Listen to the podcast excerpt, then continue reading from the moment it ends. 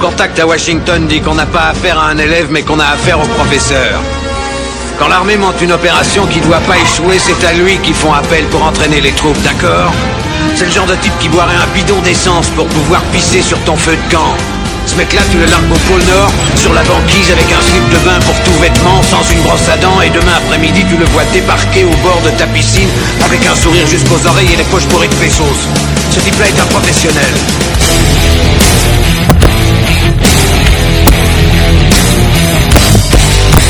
Ah, je vais tout même pas me faire enculer sous prétexte que c'est un ami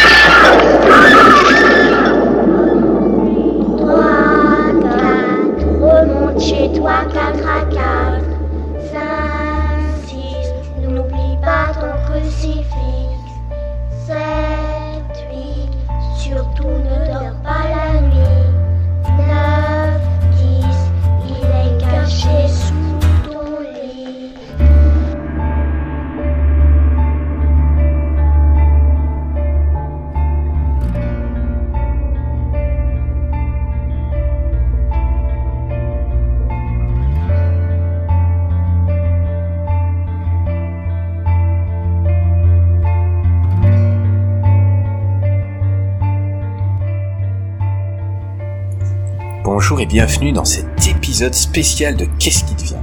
Pourquoi spécial? Parce qu'aujourd'hui, on va vous faire peur. Et pour cela, j'ai des invités. On a Polter Gray du podcast Nanorologie. Salut Gray, comment vas-tu? J'apprécie le twist sur mon pseudo, euh, très Ouais. agréable. J'apprécie un peu moins l'accueil quand tu m'avais dit que tu parlais d'horreur et que après t'as fait le lien avec mon visage. Bon là j'ai été un petit peu vexé, mais après, euh, après non non, euh, gros Bah, plaisir d'être là. Bah, je suis content de te retrouver. Hein. T'étais déjà venu une fois dans un épisode assez mythique euh, du. Enfin, il y a eu un fou rire euh, assez violent. Et euh, et t'y étais. Et, et je suis content de te retrouver parce qu'on s'amuse toujours bien quand t'es là. Donc voilà, bienvenue. Bah ça fait plaisir. Merci. Euh, on a Clégor aujourd'hui, le podcast. Et c- Bonsoir Clégor, comment vas-tu? Ça va bien, écoute, moi je, je suis là pour m'amuser plus que pour voir peur, mais ça va être bien. euh, On va essayer de te faire peur. On va essayer qu'un grand gaillard comme toi, ce soir, n'arrive pas à dormir. Je vais me déguiser en fiche d'impôt. Et moi en facture d'électricité. Euh, ah là là, vous êtes mal. Et c'est la crise cardiaque Le prix du plein. Ouais, ah le prix du plein. Ah non, non, non, non. Ah, ah non, bah, vous savez Euh, non. le prix du plein, j'ai même plus envie d'enregistrer, les gars.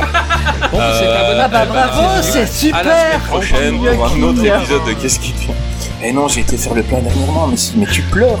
Tu pleures pendant que le À plein se fait, c'est horrible. C'est ça, c'est ça la vraie horreur. Mais le plein le plein pour le métro, d'où est-ce que vous venez? Je ne comprends pas. Ah, moi en Belgique, on n'a pas encore inventé le métro, on se déplace à cheval. Euh, ben, euh, T'en as de la chance tu viens de parler. Euh, Guillaume Del Toro du podcast La Confiture, comment vas-tu? Eh ben ça va très bien. J'ai contribué à l'ambiance d'horreur en allumant ma webcam et tout va très bien. L'autre, Oh, arrête, t'as une jolie Eh, barbe. Elle, ouais, elle est incroyable cette on barbe. Il est tellement au stylé. Il est pas très galant. Bah non, justement, on, Comment on- tu on- spoil on peut dire qu'on garde le meilleur pour la fin. Non? Beau rattrapage. Beau rattrapage. Eh bien, écoute, en parlant de filles, on a Loli Cantrop de Je compte jusqu'à toi. Salut Loli, comment vas-tu? Bonjour, bonjour, ça va très bien? Euh, Je rassure les auditeurs, ce n'est pas sa vraie voix. Euh, prends ta voix normale. Heureusement. Prends ta voix normale. Tu veux parler de laquelle de ça Ah, Pardon, mauvais podcast. Non, c'est celle-là, ma voix normale. Euh, enchanté, content, Mais content de qu'est-ce t'avoir que la parmi normalité nous. Euh, tu vas pouvoir nous raconter de belles histoires d'horreur, vu que c'est un peu ce que tu fais d'habitude. Raconter des histoires en tout cas. c'est pas faux. Donc, bah, on compte sur toi. Euh, on a Louisa Lien. Euh, salut Louisa de Single Jungle, comment vas-tu? Bonsoir, merci euh, pour l'invitation. ah, On m'a obligé, on m'a obligé. Euh, C'est pour le quota de... Ah bah c'est super. Bonne ambiance. Hashtag je dénonce. bah oui. Euh, bah écoute, euh, on- vous savez quoi? Vous allez après tous me parler de, de, de votre podcast respectif. Après, ben, on espère que vous allez amuser les gens, faire flipper les gens. et on va leur donner envie d'aller vous écouter. Euh, Qu'est-ce qui a Pourquoi tu me fais ce petit geste plus ou moins? Pour faire peur, euh, ça va être, euh, voilà, ça va être compliqué. Si on mettait la vidéo, je, je veux bien, mais voilà, avec juste l'audio, ça va être euh, exercice compliqué. Quoi. Ouais, mais on a quand même quelques histoires qui font peur. Hein. C'est vrai. On en a quand même quelques-unes parce qu'aujourd'hui, on va parler de quoi, Clégo? On va parler de quoi, dis-moi? On va parler de films d'horreur. Et de films d'horreur, euh, plus spécialement quoi Non, pas la liste, on va pas spoiler maintenant, euh, même s'ils l'ont Oui. certainement vu dans la description.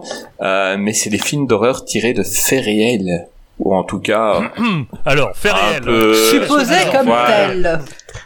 Mais on, on- Tiré d'une histoire vraie. voilà. Mettez les Qu'est-ce que le guillemets. réel mais qu'est-ce que de réel? En tout cas, des films qui ont été inspirés par quelque chose.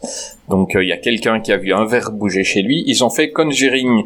Euh, donc euh, Inspiré principalement la drogue. voilà.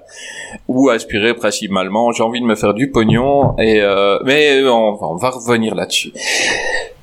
Si on commençait directement par le maître, l'exorciste. L'Exorciste est un film réalisé par William Friedkin en 1973 avec Ellen Burstyn, Linda Blair, Max von Sydow, Lee G. Combs et Kitty Wim. Euh, On est d'accord pour dire que c'est un grand film. Très grand film. Totalement. Totalement, oui. Ah bah alors je vais déjà passer pour le relou. Je préfère l'Exorciste 3 T'es pas pour sérieux ma part. Si si parce que il y a le côté euh, procédural et enquête que je trouve passionnant. Après j'adore l'Exorciste, hein, je dis pas, euh, je, je suis pas là en mode oh je, l'Exorciste c'est nul. Mais je préfère l'Exorciste 3. Voilà. Ah, bah moi, l'Exorciste 3, je l'avais pas du tout aimé. Bah écoute, on va demander à Loli de nous faire un peu le résumé de ce film. Alors, euh, attends, parce que je prends euh, mes notes. J'ai bien fait ça et j'ai fait bonjour, j'ai perdu mes notes. Euh, Euh, oh non, tu alors, fais croire que... que... le podcast est préparé, putain. Voilà, euh, mais ouais. Est-ce que tu veux le, le résumé du film? Est-ce que tu veux d'où vient euh, non, le film? tu nous fais le, le synopsis, juste l'histoire du début. Après, on va parler le- un peu du film et on verra après tout ce qui tourne autour. Donc le film, je pense que c'est quand même un des premiers films de cas de possession qui soit apparu euh, au cinéma. Mhm. Mhm. Euh, qui est donc vraiment le, truc banal, euh, une adolescente euh, tout à fait normale qui tout d'un coup se met à se comporter bizarrement, de plus en plus fort, de plus en plus haut, jusqu'à dire des insanités, cracher, avoir des blessures et compagnie. On fait appel à un prêtre pour la sauver et ça ne va pas se passer comme on laisse compter au début. Ah, bah voilà, ça c'est un bon résumé. Il y a même pas de spoil, attends, s'il te plaît. Il y a même pas de spoil. Guillaume, qu'as-tu Franchement, pensé c'est sa gueule au spoil. euh, le film a 50 ans, quoi, les gars. C'est ça quoi. Euh, Ouais, t'as- parlé trop là, t'en as dit trop sur le film, les gens ils vont être surpris. Euh, Guillaume, En, parle-nous un peu de ce en film. fait, ce qui est hyper intéressant avec ce film, c'est que c'est le premier. C'est le premier. L'exorcisme maintenant, c'est c'est devenu tellement cliché. Tout le monde le fait, euh, on le voit partout. L'exorciste, c'est le premier. C'est le, c'est l'originel, et d'ailleurs, c'est lui qui a donné lieu à toute une vraie vague d'exorcistes, euh, d'exorcisme dans la vie réelle. Parce que euh, à partir de là, les gens ont commencé à se dire, eh mais les voix que j'entends, c'est peut-être le diable. Avant, c'était autre chose. Il y a eu les aliens pendant un moment. Après, c'est le diable. Donc, Et l'alcool aussi. ouais, ça c'est plus l'alcool. l'alcool, C'est- pas c'est- faux. c'est Et la drogue. euh, C'est moins le. On, on se dit moins, les- ce que j'entends, c'est le petit lutin de la chouffe, quoi. Non. on- Ou les enfants en bas âge aussi. On les oublie eux, trop souvent. Je dis le diable, on... c'est à peu près la même chose.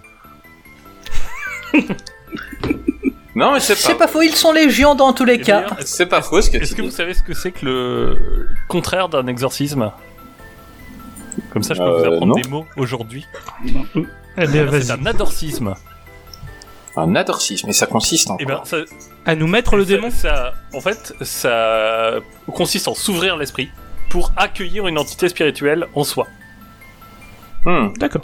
Même une gentille, quoi. Enfin, pas Ouais, nécessairement un méchant. En général, enfin, plutôt une gentille. Sauf quand on est un méchant de film, où là, on, on va absorber euh, un monstre pour avoir du pouvoir. Mais sinon, c'est plutôt des gentils. Hmm, enfin, ça explique beaucoup de choses. euh, Zemmour, par exemple. Euh, On ne donne pas de nom, s'il vous plaît. L'extrême droite. euh, Oui, c'est les dibucs. Gray, en parlant. C'est- le le, les démons chez les juifs. D'accord. Ok. D'accord, bah écoute, euh, donc c'est un podcast où on apprend des choses, donc euh, revenez, écoutez qu'est-ce qui devient. Et, euh, et puis de toute façon, c'est dans le sien, euh, la confiture, on apprend énormément. Euh, Grey, tu préfères le 3, Oui. euh, Alors. mais dans le 1, on va pas parler du 3, dans le Non, non, on est d'accord. Tu es quand même d'accord que c'est un monument du cinéma.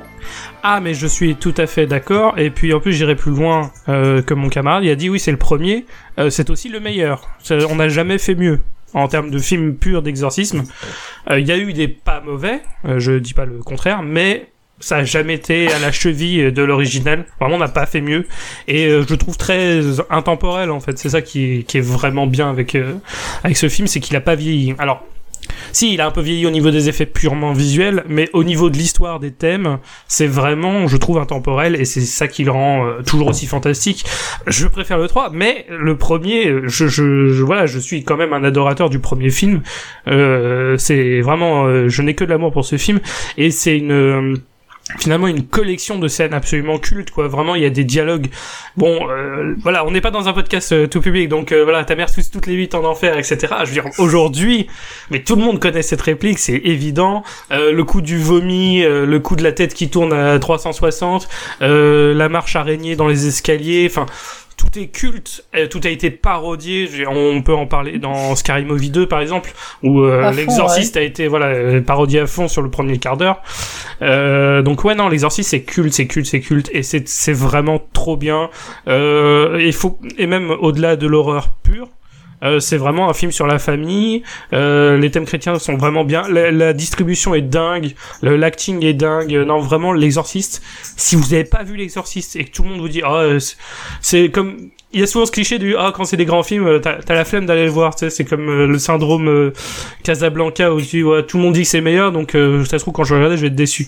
L'exorciste, c'est trop bien et quand vous le regardez, vous n'êtes pas déçu parce que c'est vraiment trop bien. Voilà.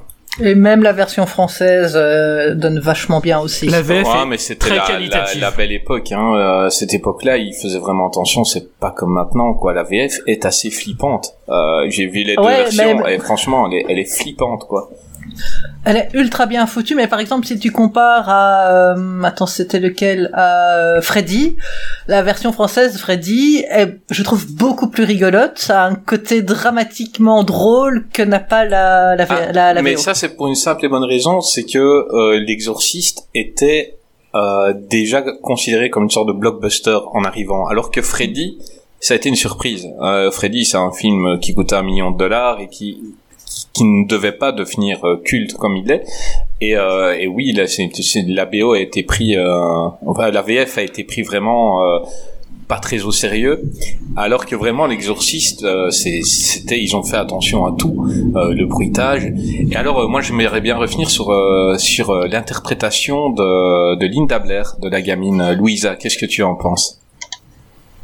Alors moi j'ai vu ce film qu'une seule fois, parce que quand j'aime un film euh, et qu'il me marque, je le vois qu'une seule fois pour que ça s'imprègne. Comme je n'ai pas revu Fight Club, et voilà, ça reste imprégné. Et je trouve qu'elle était très très bonne. Et après je suis allée creuser quand même, et apparemment elle a tourné encore et encore. Enfin, les scènes étaient vraiment, euh, c'était pas qu'une seule fois quoi. Il y a des réalisateurs comme ça qui sont un peu staccanovistes. euh, Aujourd'hui, on dirait pas ce mot-là. On dirait qu'ils agressent un peu leurs acteurs parce que euh, 50, 50 Ouais. scènes, enfin 50 fois la même scène, ça peut être très difficile. Et puis c'est une jeune fille euh, qui était, oui, qui était très jeune. Je crois qu'elle avait euh, peut-être 11 ans ou 12 ans, peut-être un peu plus. Je vais Euh, Moins vérifier encore, ça hein. tout de suite. Elle avait moins, il me semble. Euh, Oui, hein. Je vais vérifier ça tout de suite. Ouais, il me semble qu'elle elle avait moins. Euh, maintenant, elle a été euh, martyrisée un peu par le, le réel, euh, tout comme le- beaucoup d'acteurs dans Tout le cast, Tout le hein. cast, ça a été vraiment. euh, Il y, a, il y a des moments euh, d'effroi, des moments de pleurs où c'était vraiment le réalisateur qui les avait frappés. Euh, qui il y a, il y a un moment où un, le prêtre sursaute et en, en fait le réal avait tiré une balle à blanc dans dans, dans le studio et, et quand il sursaute c'est par rapport à la balle à blanc quoi c'est pas par rapport à la scène il voulait des vrais euh, des vraies peurs sur les visages et, euh, et ça se ressent C'est la technique Euh, avec Baldwin. Oh là là Ça, Oh ouais. là là Et je l'ai pas osé parce qu'elle est encore, filmé, du coup. elle est encore fraîche hein, celle-là. Bah, Ah non, non. Ah, la viande fraîche, hein, ce Ah non, soir. non, et, et on peut dire que ça tire à, barré, à balles réelles ici. Hein. Euh, Let's go. Et ça, c'est fait aussi.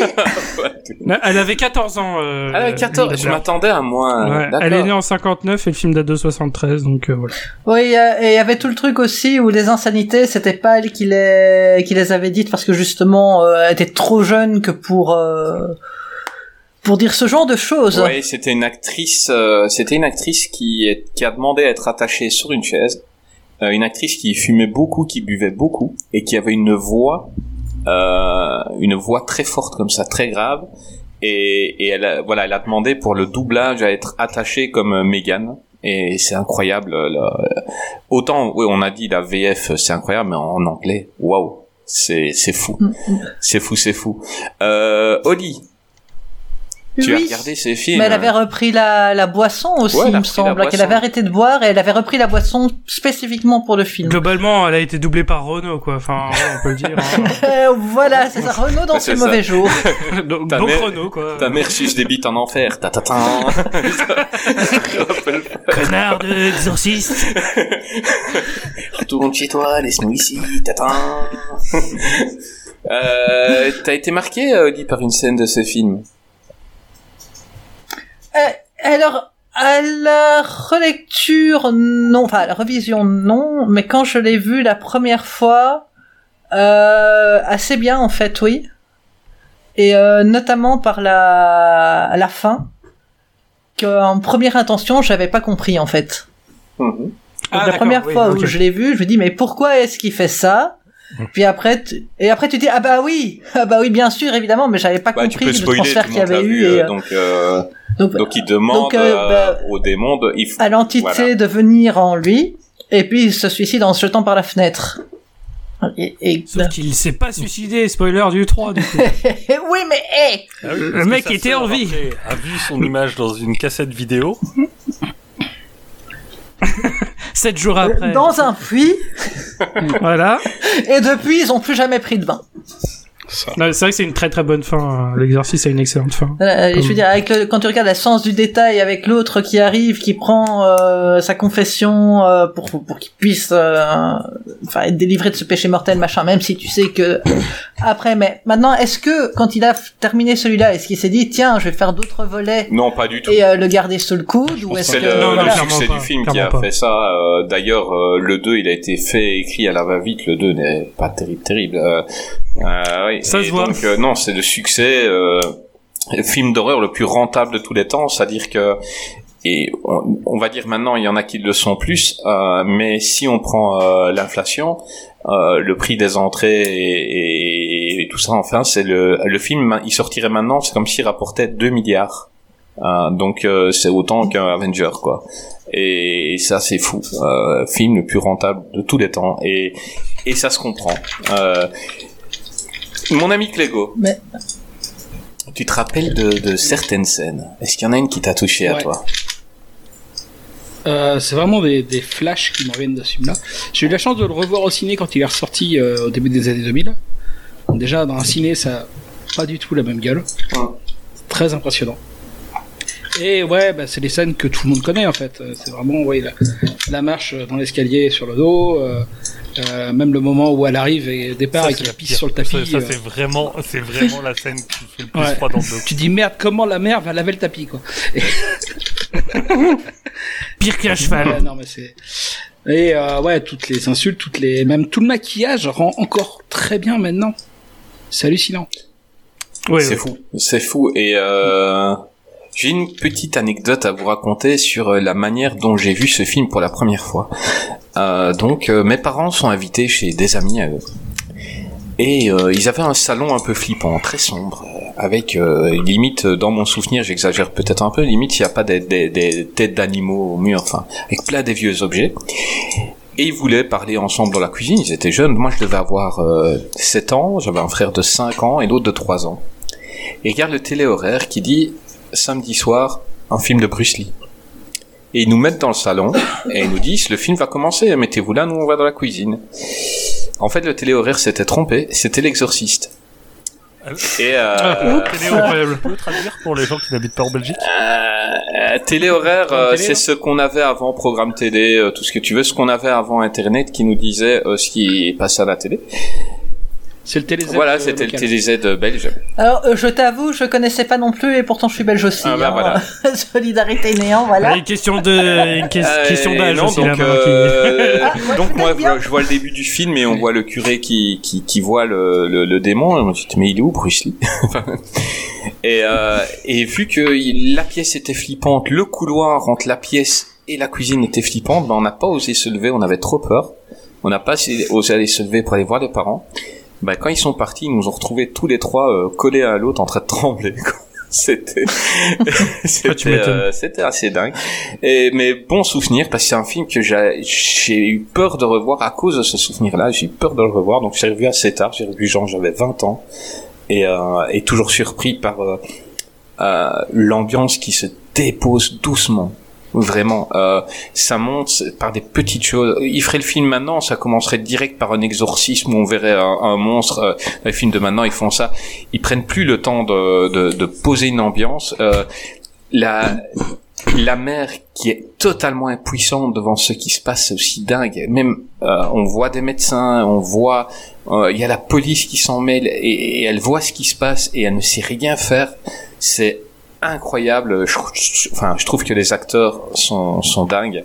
Euh, et, et voilà, pour moi, je vais, je vais déjà spoiler, mais dans, dans la liste qu'on a aujourd'hui, euh, bah, c'est clairement mon préféré. Et, et, je le mets dans, dans mon top 20 de, mes films préférés de, de, de tous les temps, quoi, en fait. Voilà. Moi, du coup, je veux voir cet exorcisme fait par Bruce Lee. Ah ben, je- c'est ce que j'allais dire. En vrai, ce serait tellement C'est le stylé. lit de la qui s'appelle Bruce. en fait, voilà, mais, mais ça ne, ça Très décevant dans ce ça cas. durerait pas longtemps, hein, si je te brustillais. ah, plus, euh, Ouais, vu comment il bouge, elle est moitié broussée, euh, la petite. Oh, Ah bah, gamine, elle a beau l'éviter, euh, elle lui met un Maoshigiri dans Ouais, la tronche, c'est fini. Hein, enfin, tu voilà. Attends, le mec a réussi à battre Chuck Norris, c'est pas, pas Suzu qui va lui faire peur, hein. On est bien d'accord. C'est clair. Euh, Oli, Oui, il y a des affaires un peu autour de ce film. Alors, attends, j'ai fait un truc bien salé parce que je me suis renseigné, hein. Donc, euh, derrière le Et voile, je- pardon, et le je film. pense que Guillaume, que Guillaume a aussi euh, pas mal de choses à dire euh, sur ce Ah film. bah, oui, parce que j'ai entendu. Donc, euh, bah, on va vous laisser. Vous, a- vous allez parler tous les deux euh, de ça. Alors, moi, ce que je veux bien faire commencer, c'est de partir euh, du roman et du fait divers qui ont engendré le film. Est-ce que ça te va? Ça me va, moi, il y a tout qui me va. Moi, à partir du moment où je bois ma bière, il n'y a pas de souci. Vas-y, on t'écoute. Alors, au commencement était le livre. Oui, parce qu'autant le faire de façon biblique, hein, sinon, euh, pourquoi Ducrot il se décarcasse Ça a été écrit par Peter Blatty et publié en 1971, 71 pour les Français, à partir d'un article de journaliste écrit en 1949 sur la possession véridique de Robbie Mannheim, un ado de 13 ou 14 ans selon les versions, et que l'église avait renommé Rolando pour préserver son anonymat. Bah, de John Doe, Rolando, hein, monsieur, euh, personne du pont, tout non, ça. moi, je vois bien un curé dire Comment tu t'appelles? Ah, on va t'appeler Rolando. Ah, ça, je le vois bien, ça. Et tu vas danser le waka waka, Voilà. faire du foot et du tennis. Voilà, il aime bien le curé. Vas-y, on, on, on te laisse continuer. Voilà. Alors c'est une histoire classique, hein, s'il en est. Euh, le gamin a été initié par sa tante, une médium autoproclamée, à la planche Ouija. Donc euh, mon conseil, jouez pas à cela chez vous les enfants, hein, on sait jamais à quoi on, s'expose.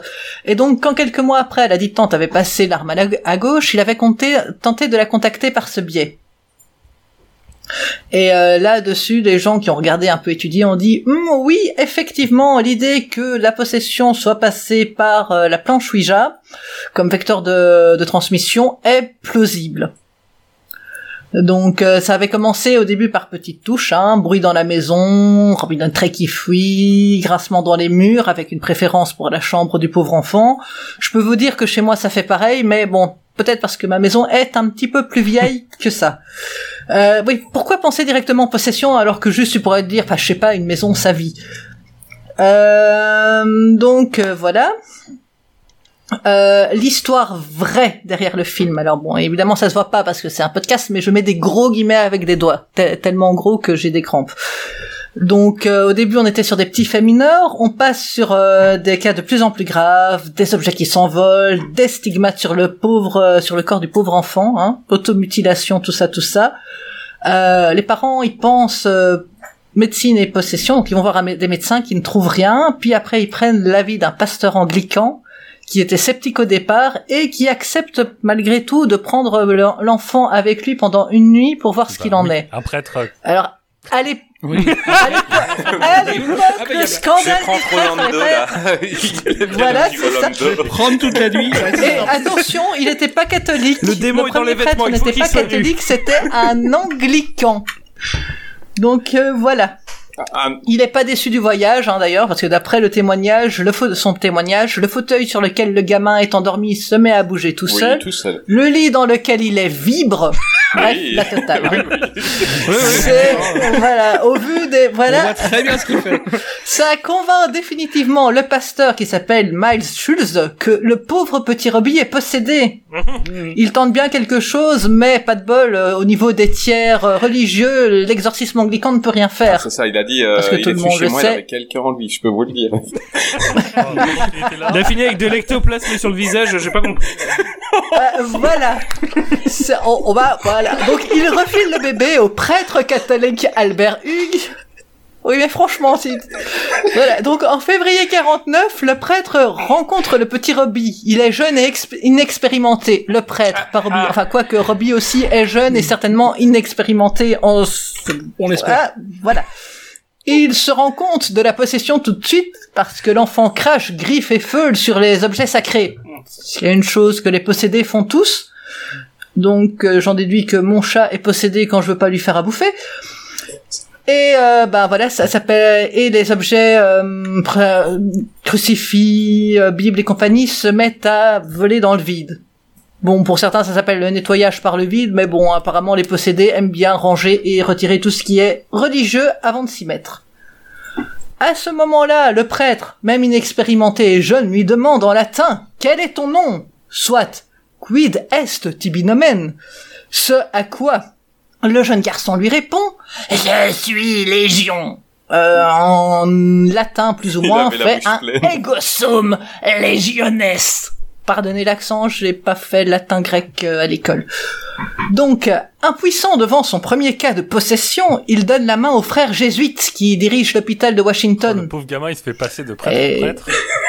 C'est ça. L'enfant déjà pas commode à la base devient ingérable. Ils sont obligés de l'attacher tandis qu'ils tentent de l'exorciser. Et en vain. Même que le sacripant parvient à blesser l'un des prêtres en lui ouvrant euh, la main depuis le poignet euh, jusqu'au coude, ce qui fait que, logiquement, il revient chez lui. Bah oui, il est dangereux, on le ramène à la maison, hein, t'inquiète pas, voilà. Mais les parents sont inquiets. Enfin, perso, je le serais aussi. Hein. T'as ton enfant qui essaye de t'arracher la gueule. euh, Voilà, voilà. C'est qu'il est violent, le bougre. Du coup, quand maman va, voit s'inscrire sur la poitrine du minot les mots Saint-Louis, comme la ville et pas le saint, la famille part dardard à la recherche du salut. Malheureusement, là-bas aussi, les médecins ne sont d'aucune aide, si bien qu'ils se tournent à nouveau vers l'église. Parce que quand la médecine faillit, ben, l'église est toujours là pour reprendre. Et donc, c'est le doyen du diocèse de Saint-Louis, le père William S. Bodern, et le révérend Louis Bishop, qui veut dire évêque en français, ce que je trouve toujours très rigolo, euh, qui vont voir l'enfant, réattestent de la possession et s'attellent à la délivration de son âme. Voilà, parce qu'à ce niveau-là, j'invente des mots. Hein, euh, et voilà. Et d'ailleurs, je crois que je vais pas tarder à jurer en latin. Il, il obtient de l'Église l'aut- l'autorisation euh, de faire sa possession à la condition de tenir un journal d'exorcisme. Le blog avant le podcast, euh, ils étaient vraiment à la pointe. hein. Je vous rappelle qu'on est quand même en 1947. Et donc pendant trois semaines, ils sont à plusieurs à réciter des prières d'exorcisme au pauvre Rol- Roland Robbie, parce qu'ils ont changé de nom plein de fois, attaché à son lit. Il est violent, insultant et obscène. Enfin, en même temps, trois semaines attaché à son lit, je sais pas vous, mais moi pareil. Hein, au bout d'un certain temps, je crois que je pas méchante. Pas de C'est ça. S'il vous plaît. Mais, mais ça ne marche pas. C'est curieusement, ça ne marche pas. Du coup, Bowden fait interner l'enfant à Saint Alexius. Au milieu euh, d'une congrégation, comme ça on ne voit pas ce qui se passe et vous pouvez imaginer les choses les plus pires que vous voulez. Et bah ça marche pas. Ils se découragent, hein, mais ils continuent à essayer. Et ils se disent que ben pour bien faire, peut-être que si on baptisait l'enfant, ça aiderait. Ils le baptisent, évidemment ça marche pas, ça fait même pire. Et le démon et le diable en lui se déchaînent. Enfin, les démons, parce que rappelez-vous, ils sont légions. Mais coup de tonnerre, plusieurs jours après ce baptême, le petit Robbie crie soudainement d'une voix claire et ferme Satan Satan Je suis Saint Michel et je vous ordonne, Satan et les autres esprits mauvais, de quitter ce corps maintenant. Au nom de la galette Saint-Michel. C'est ça. Mais d'après le père Aloran, qui était le troisième larron à avoir fait cet exorcisme, en même temps se gravaient sur le corps de l'enfant les mots mal, Satan et d'autres marques avant de disparaître. Putain, le mec, en fait, c'est juste un panneau publicitaire géant pour les forces du mal. Et donc, on pense que c'est l'archange Saint-Michel qui a sauvé l'enfant. Hein. Oui, enfin, en même temps, il y avait un bon gros indice. Hein. Je suis Saint-Michel. Il y en a pas 50. euh, voilà, voilà. Euh, et qui a depuis pu retourner à la messe, n'avait aucun souvenir de tous ces mois de possession, ouais, le syndrome post-traumatique, vous connaissez. Et puis, entre-temps, il est devenu père et grand-père, et puis il n'y a plus jamais eu de soucis euh, relatifs à une possession ou à un démon ou quoi au caisse. Et bon, évidemment, on a dit que la médecine n'avait euh, aucune euh, explication, que les phénomènes sont tout à fait euh, réels, hein. D'ailleurs, les trois prêtres qui ont participé au long exorcisme de la fin, le père Aloran, le père Bishop et le père Bowdern, sont eux aussi persuadés que tout ça était authentique. Enfin, en même temps, si tu leur retires leur, euh, leur galette, ils ont plus rien, les pauvres. Et donc euh, voilà pour euh, l'histoire derrière le film. Eh ben, ben, on aura appris des choses. J'ai tout cru. Hein? Non, tu as cru, mais il faut cuire. Oh là là là là Let's go, let's go. bien belge.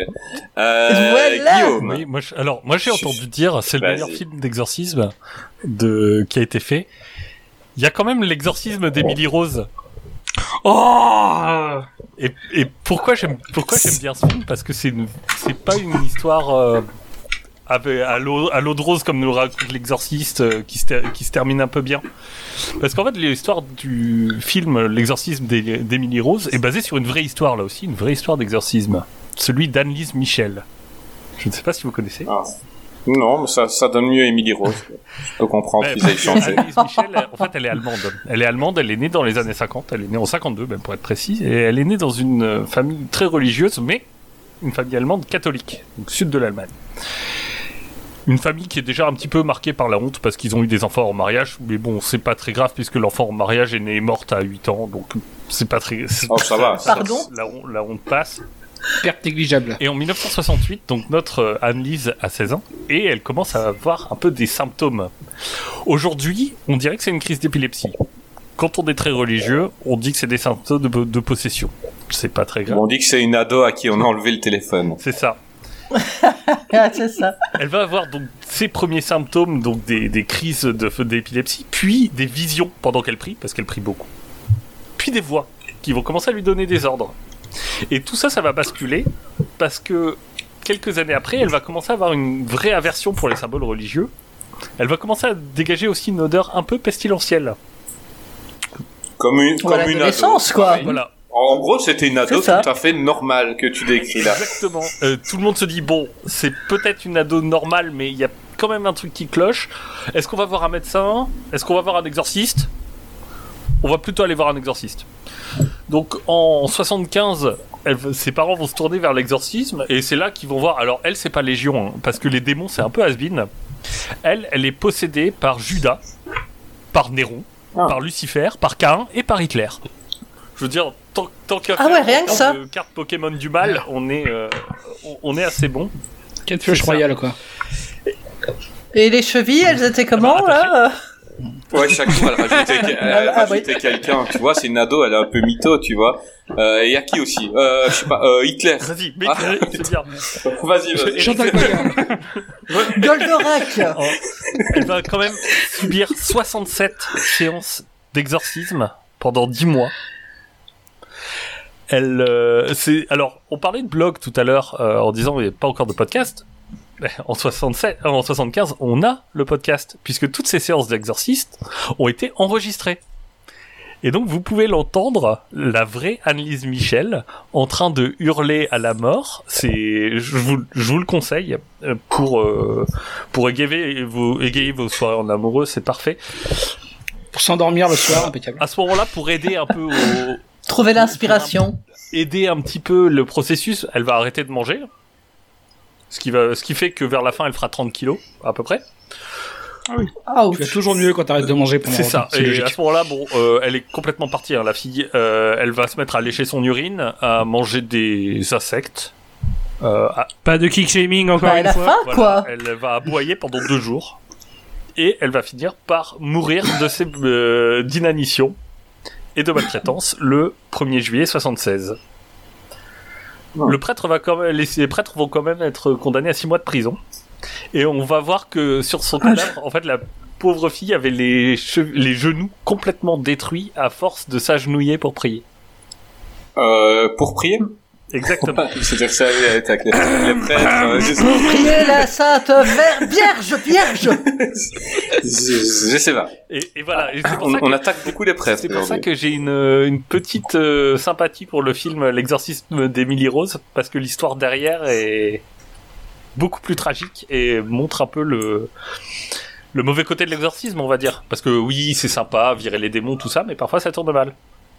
Mais il fait Non, partie si des on- bons, hein, l'exorcisme d'Emily Rose. Si on dit que des c'est un des meilleurs films de- d'exorcisme de, tous les temps, c'est que euh, c'est un peu comme les Dents de la Mer, tu vois. C'est-à-dire que les Dents de la Mer, ben non, mais les Dents de la Mer est arrivé, ben ils ont tout mis.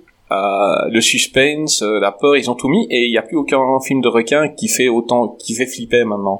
Ben celui-là, euh, on, on, on s'y attendait pas et, et, et donc il, il a posé tellement de bases que maintenant euh, c'est très dur de faire flipper avec un film de hantise parce que l'autre avait mis la barre très très haut et a posé les bases justement. Donc euh, je crois que c'est ça, mais c'est vrai que c'est un bon film, euh, L'exorcisme de Emily Rose. J'ai passé un bon moment devant. Et ça, tu dis ça parce que vous n'avez pas encore fait l'épisode sur Sharknado? Euh, je l'ai déjà fait. hein. On a fait une on a fait une truc sur les films de requins Ah, euh, le- avec, Ri- euh, avec le professeur Rico. aussi? Et, et, et on parle de certains films de requins, ils sont pisser dessus. Et, euh, et, et pour te dire, le deuxième meilleur film de requin, je crois que c'était Peur Bleu. Donc, euh, Ouais, c'est ça, hein, par défaut. en-. Bah oui, c'est par défaut parce qu'il y avait rien d'autre en fait. Euh, et donc, euh, ou Open Water. T'as le meilleur après t'as les moins mauvais. Voilà. Exactement. Mais mais il avait tout mis dedans, donc euh, tu plus- tu sais plus inventer quelque chose, donc euh, voilà, c'est c'est compliqué. Euh, Est-ce que quelqu'un a encore quelque chose à dire sur l'exorciste?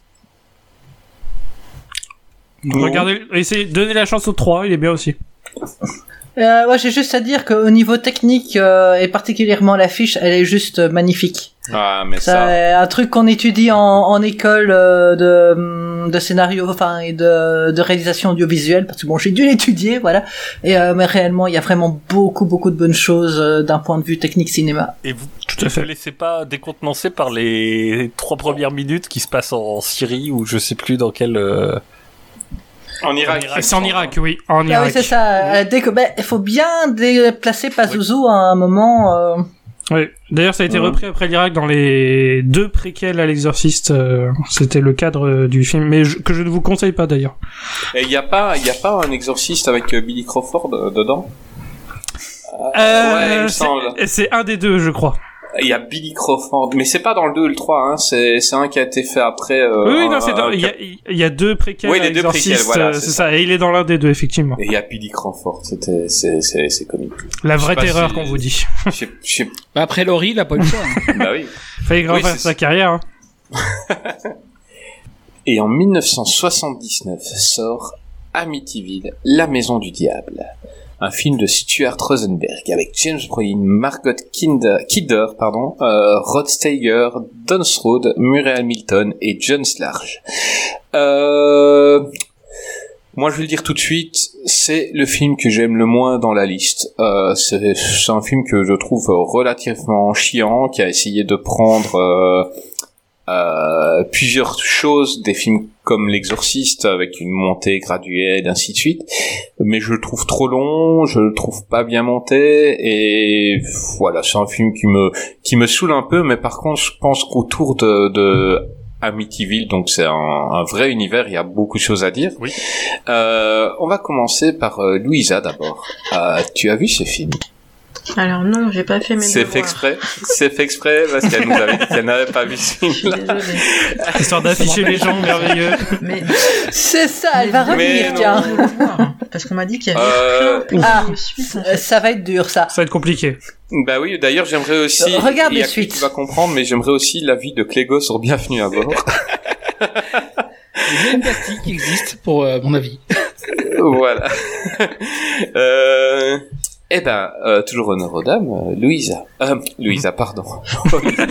Est-ce que tu as vu le film dans les deux secondes depuis euh, Euh, T'as eu le temps de le voir Attendez. La magie du montage.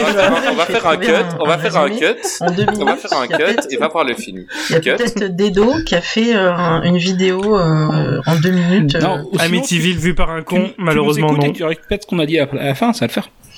Voilà. C'est ça. Le résumé foireux à Ou alors tu, Amityville. allu- tu ouvres Allociné et tu lis un résumé, tu fais croire que c'est le tien, tu cherches genre trois étoiles, Ou comme tu ça, inventes. voilà, t'es... Tu inventes. Voilà, c'est tu inventes. tiens, ça te fait penser à quoi Comme. Amityville est un film. Déjà, c'est bien. euh, c'est une ville Ah, d'horreur. des choses euh, dramatiques. Let's go. Bah voilà, c'est bien. Non mais c'est ça, globalement c'est ça, hein, elle a 100% raison. C'est même une.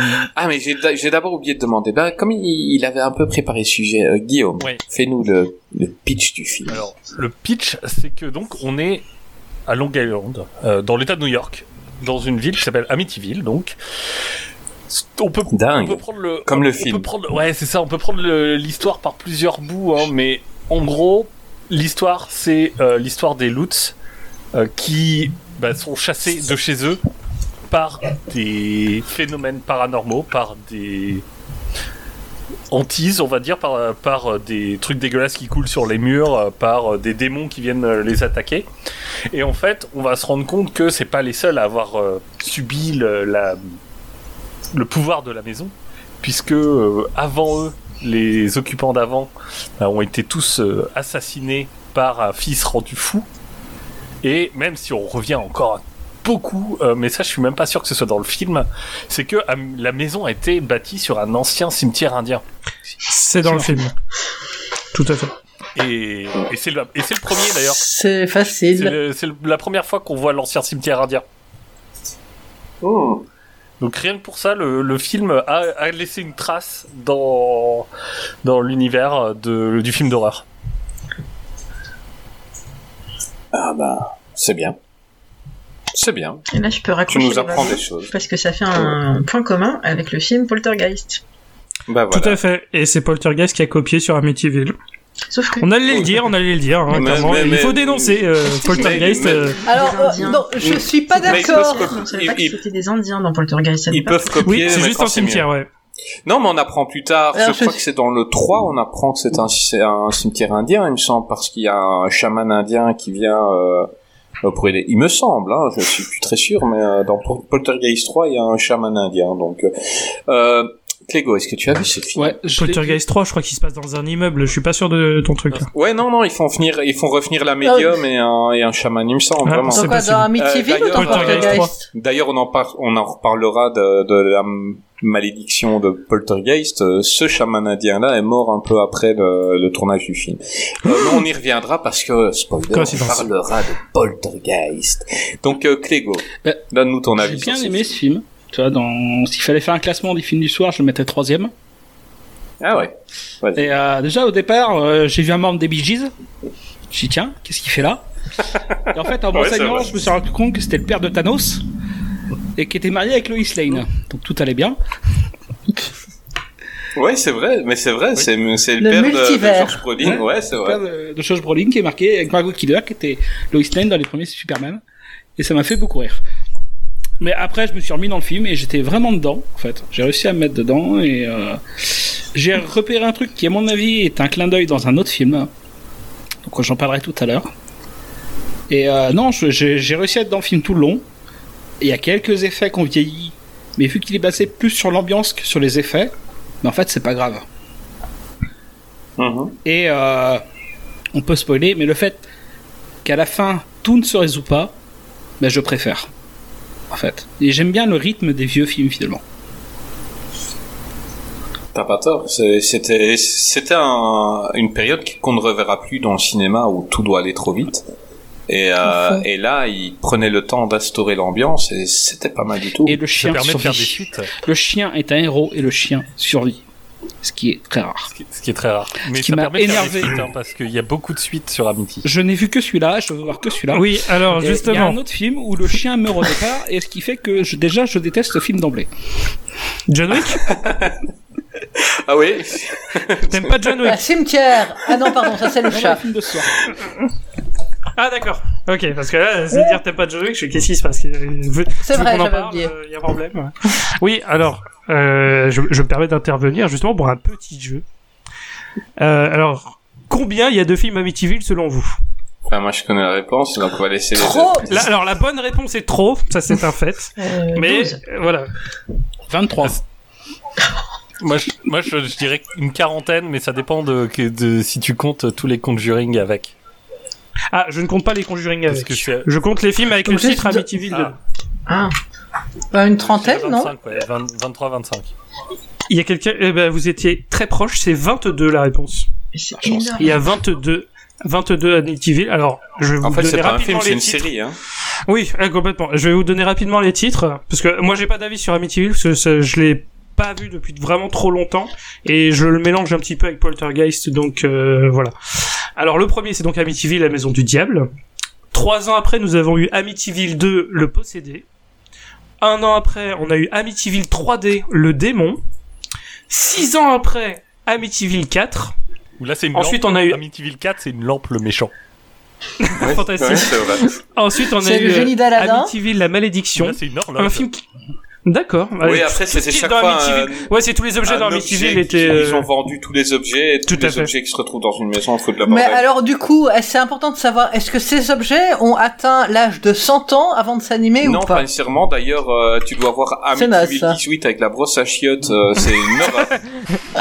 C'est un film de merde. Les éviers étaient bouchés de l'intérieur.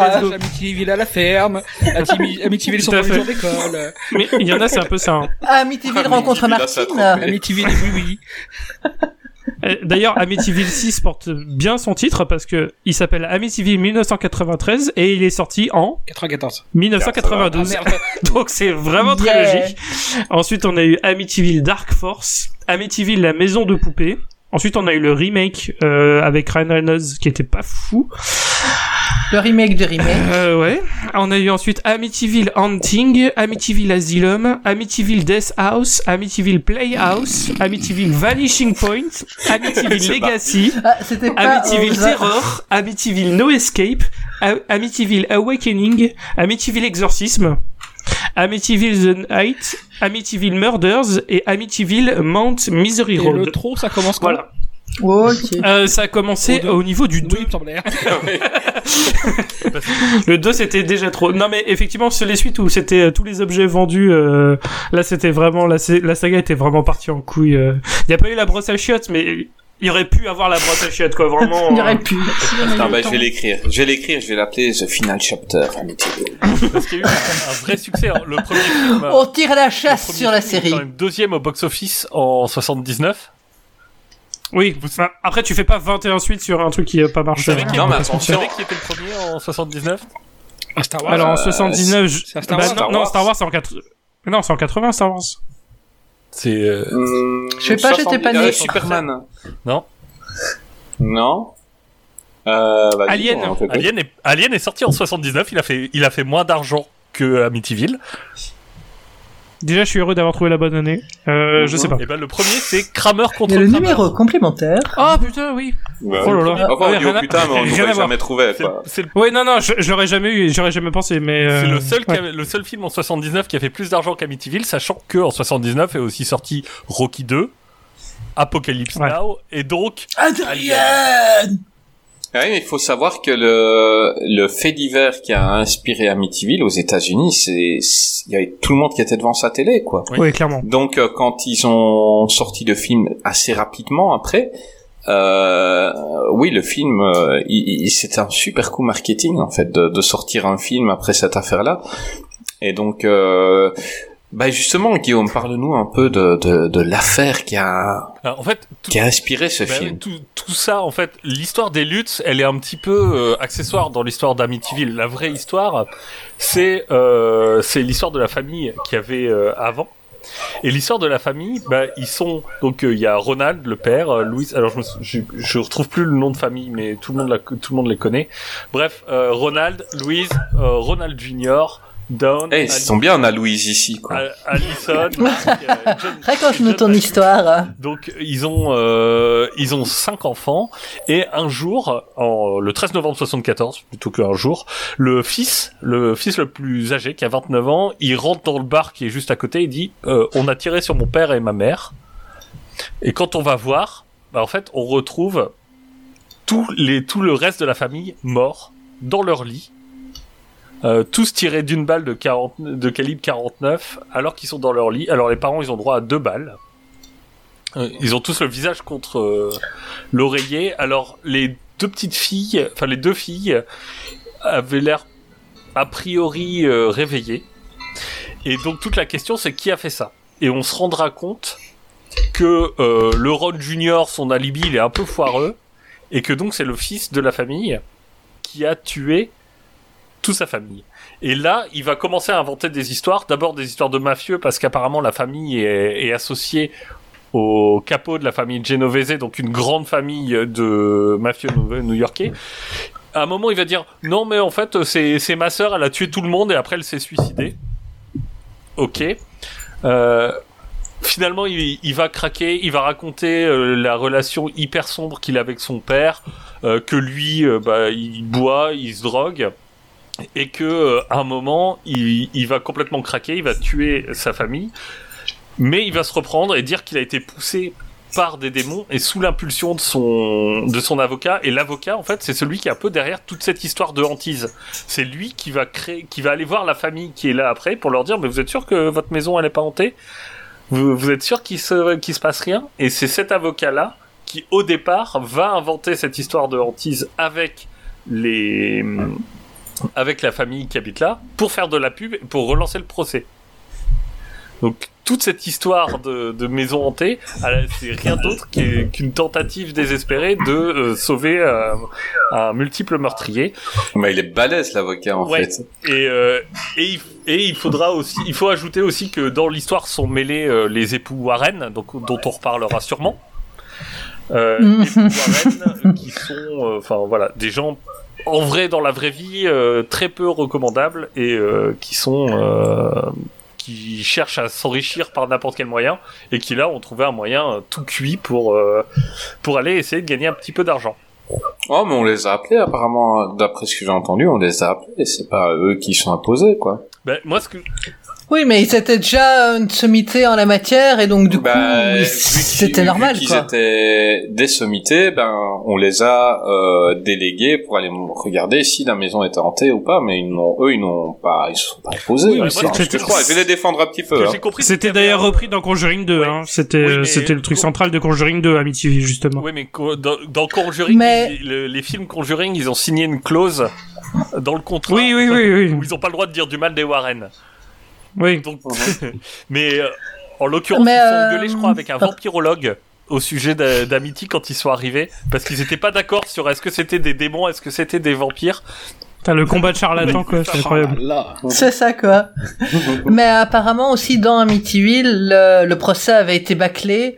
Euh, ils n'ont pas pris tous les indices en, en compte et notamment la, la grande sœur qui, quand, euh, qui disait qu'elle avait peut-être participé avait des traces de poudre qui semblaient pouvoir dire qu'effectivement elle l'aurait pu non, tirer. de la poudre froide. Mais tout ça n'a pas C'était- été. C'était pas de la poudre qui venait. Enfin, c'est c'est pas la même poudre quand tu euh, reçois. Quand Ah oui, c'est- elle a reçu Voilà, et pas exactement. tiré quoi. Mais C'était pas, enfin dans ce que j'avais lu, c'était pas C'était de clair. la pourrait, euh, C'est de la coke, hein. Non, ça- non, c'était de la cocaïne. Let's go, hein. Mais on a quand même une, photo bien contre- flippante de d'un technicien qu'on fait passer pour une photo de fantôme. Si vous avez déjà pu voir la- les, les photos célèbres d'Amityville, ça je crois que c'est les Warren qui l'ont sorti. Et, euh, et quand on la voit, la photo, elle est très très flippante. Donc regardez la photo. Après, vous verrez que c'est juste un homme, mais allez jeter un coup d'œil. Euh, mais par contre, Amityville, c'est le seul film où les gens actent comme s'ils étaient des gens réels. Oh, notre maison est possédée, il se passe des trucs graves. Vite, sortons et n'y retournons jamais. Ce qui est rare, hein, parce que euh, pourtant, même C'est les ça. films récents, ils font toujours la connerie des fois. euh, ah, on va se séparer, on va aller dans les caves. Non. Hmm. C'est ça, et tu te dis, ah ouais, mais ils ont survécu parce qu'ils Ils sont pas ils cons. mettent un peu de temps à partir. Ouais, Ouais, mais après, bah, oh, tout il de se suite, passe il y des a pas de trucs film. bizarres, hein. ouais. Faut quand même qu'il y ait un film. Mais mais c'est la, réellement dans tout, en tout cas dans toute la sélection et dans tout ce que moi j'ai vu, c'est la seule fois où des gens actent normalement et survivent finalement tous euh, en se disant bon maintenant euh, c'en est trop, je me casse. C'est pas faux. C'est ce qui fait que j'ai aussi que j'aime ce film. Et moi, je, je crois que j'ai fait l'erreur. Euh, bah, apparemment, Clégo, tu l'as découvert tard, mais euh, moi aussi. Euh, Bah, j'ai découvert je pense que. donc c'est vraiment tard. Bah voilà, euh, c'est un film qui, euh, qui était culte et, et que j'ai, j'ai pas, j'ai- enfin, je, je sais pas, le, le pitch m'intéressait pas plus que ça et euh, et je l'ai regardé euh, parce que à un moment je me suis dit, il voulait voir tout, tout, tous les tous les films cultes et, euh, et ouais, je me suis un peu emmerdé. J'ai j'ai j'ai vu mieux à cette époque-là dans dans certains films d'horreur. Pour moi, il est pas, c'est pas le haut du panier et, et, et c'est pas un film qui est par les critiques et, spectateurs qui n'est pas euh, c'est pas transcendant quoi et je me demande si euh, de tous les films de cette liste sur Allociné si c'est pas le moins bien noté avec euh, 2,7 un truc comme ça et je m'y retrouve un peu dans, dans ce que les gens disent. C'est- trop long en fait. Je pense qu'il aurait duré euh, 25 minutes en moins, j'aurais kiffé. Et là, ben, il y y a des passages, voilà, je me suis un peu ennuyé. Vas-y Guillaume. Il n'y a pas grand chose à raconter en fait dans cette histoire. hein. Enfin, euh, il se passe pas grand chose en fait dans le film. Non, c'est ça en fait. Euh, c'est ça quand. C'est un peu comme euh, je disais tout à l'heure, on parlait d'un film off. Euh, quand je repense au film, euh, je je me dis mais il y a eu quoi en fait? Enfin, c'est c'est très lent et les scènes sont très très longues et il se passe pas grand grand chose quoi. Et voilà. Je... Maintenant, euh, je conçois que les gens l'aiment bien et parce qu'il y a des, des, des scènes efficaces, mais euh, perso, j'ai pas vraiment kiffé. Je pense que les, Euh, les longueurs participent à l'ambiance surtout. Elles sont surtout là pour ça. Ah Et mais dans certains films, T'as oui. hein. films où Dans le- Alien, euh, longueur- dans Alien ou Poltergeist, ça, ça joue. Ouais, T'as des mais- films où les longueurs, bah, tu les sens. Là, tu sens que c'est pour de la mise en ambiance, que ça raconte pas grand chose, mais tu les sens nécessaires. Enfin, moi, je les ai sentis nécessaires. Mhm. Bah oui, peut-être. Et on va revenir sur euh, Margot Kinder qui est euh, Kinder, pardon, j'ai tout le temps Kinder. Euh, C'est la surprise. voilà. C'est tout à fin. Euh, qui? Qui a eu une drôle de fin. hein, euh, qui a eu une fin où euh, elle, on la retrouve avec des SDF, où elle était complètement tarée et, et qui s'est suicidée, je crois, en 2003, euh, malheureusement, parce que c'était une très très bonne actrice et dans ce film-là, on le sent bien, quoi. Elle est excellente. Comme quoi les Kinder contre la fin. Enfin bref. Let's go. Oh. Euh, si je peux faire une confession, dans mon esprit, et parce que je l'avais pas, pas vu depuis super longtemps, Amityville s'était confondu avec le village damnés. Ah. Ah bah. Et donc quand je l'ai lancé, je m'attendais à avoir tu vois, toute la petite ribambelle de petits blonds, et alors qu'en fait pas du tout. Le petit albinos. On peut s'arrêter là-dessus Que tu, sur les que bleus. tu le confondes avec Poltergeist, j'aurais compris, Attends, mais avec le une- des damnés. euh, Ouais ouais mais tu vois je, je ne comprends pas pourquoi ça, ça a fait ce mix là dans mon esprit. Mais bon euh, du coup je me suis dit ah mais- non pas du tout en fait et j'ai et j'ai eu honte. Oui, je voulais vous, vous proposer qu'on parle des blonds dans les films d'horreur parce que j'ai l'impression qu'il y a eu une espèce de switch entre des enfants blonds et flippants parce que c'est vrai que des enfants blonds c'est flippant euh, de base parce que C'est un cas peu Amityville, parce que la petite est blonde. voilà c'est un peu inédit Oui, Poltergeist oui, c'est bah, oui, les médiums sont toujours blonds dans, dans ces trucs-là. On a basculé, mais beaucoup plus tard. Euh, dans The Ring, c'est que des brunes qui ne savent pas se coiffer. Et donc qui ont euh, les cheveux. Oui, mais Ouais, c'est japonais. Ah non, mais c'est des films post 40-45, hein, que, que veux-tu, le blond faisait peur. Euh, Oui, c'est ça. T'avais plus besoin de mettre dans les films d'horreur, ça suffisait à faire flipper les blonds. Ouais, mais c'est vrai que tu compares une Marilyn Monroe qui était euh, le sex appeal à... et Apple à, à l'époque et qui était blonde machin, le blond Ouais, sulfuré et puis le, elles blond qui fait peur. cheveux raides. C'est totalement Ouais. différent. Exact. Ah ouais, c'est vrai, c'est la sauvagité. Ah oui, la sauvagité. Ça, c'est C'est la bravitude. C'est ça. Non, regarde Denis la malice. Denis la malice, il est flippant, quoi. Bah, façon, les gosses sont flippants, de toute façon. Ça, oui, je suis tout à fait Après, c'est les d'accord. effets de mise en scène. On met un peu de musique, euh, voilà, une musique un peu marrante. La gamine de Poltergeist ou les autres là, bah ils, ils avancent, euh, ils arrivent dans une pièce, ils te font pas flipper. Tu mets une musique euh, Halloween, là tu dis qu'est-ce qui se passe? Une Donc, petite vraiment cantine, une cantine mais- d'enfants chantée un peu au ralenti. Ah, le cliché des films d'horreur des années t'assure. 2000, euh, 2005. Ah, Non mais je t'assure que le gamin qui arrive dans ta chambre à 3 heures du matin, que t'aies une musique de fête foraine ou une musique flippante, tu vas quand même claquer de peur. Hein. Maman, j'ai fait un cauchemar. toi tu te réveilles, t'as ça en face de toi, qu'importe la musique, le flacon, l'ivresse, tout ça, crise cardiaque garantie. Un bon film Ah, d'horreur bah, et un enfant quoi. Ok.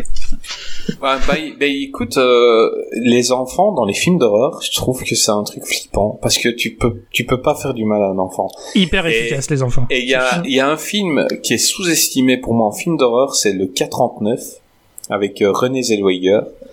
Euh, Il y a, il y a un truc aussi Bradley Cooper dedans.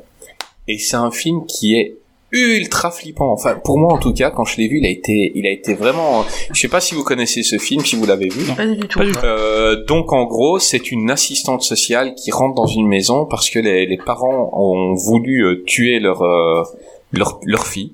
Ils l'ont amenée vers un four euh, géant, ils allaient la tuer. Et, euh, et, et donc ils sont arrêtés par la police, les parents sont arrêtés, euh, voire tués, je me suis dans, c'est dans mon souvenir.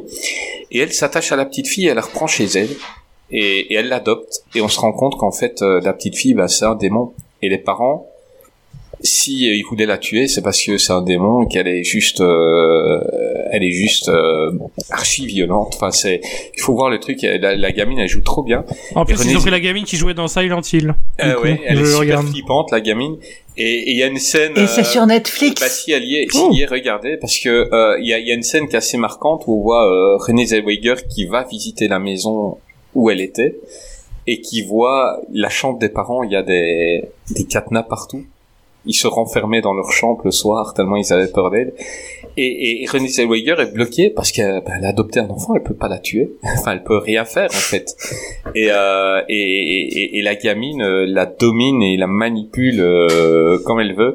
Et Bradley Cooper euh, joue trop bien là-dedans parce que ben, il c'est un psychologue pour enfants. Il dit, il lui dit à un moment, il, il parle à la gamine puis il dit à René Zellweger, c'est la première fois de ma vie que j'ai vraiment peur. Enfin, et non, c'est un film euh, vraiment efficace qui, qui a pas eu le succès qu'il qui méritait. Et euh, je, je comprends même pas pourquoi. C'est vraiment un bon film avec des gosses. Regardez ça, c'est c'est top. Donne envie de le voir toujours. Ouais, ben franchement, euh, vous pouvez y aller euh, sans problème. Euh, moi, ça m'a, ça, ça m'avait bien marqué parce que je ne m'attendais pas du tout à ça. Surtout quand tu vois euh, René Zellweger, Bradley Cooper, tu te dis ça va être grand public, mais en fait, bah non, euh, regardez pas ça avec les gosses parce que voilà, il y a quelques passages euh, assez bien. Enfin voilà. Euh, quelque chose d'autre à dire sur Amityville? De toute façon, on y reviendra en parlant d'un autre film.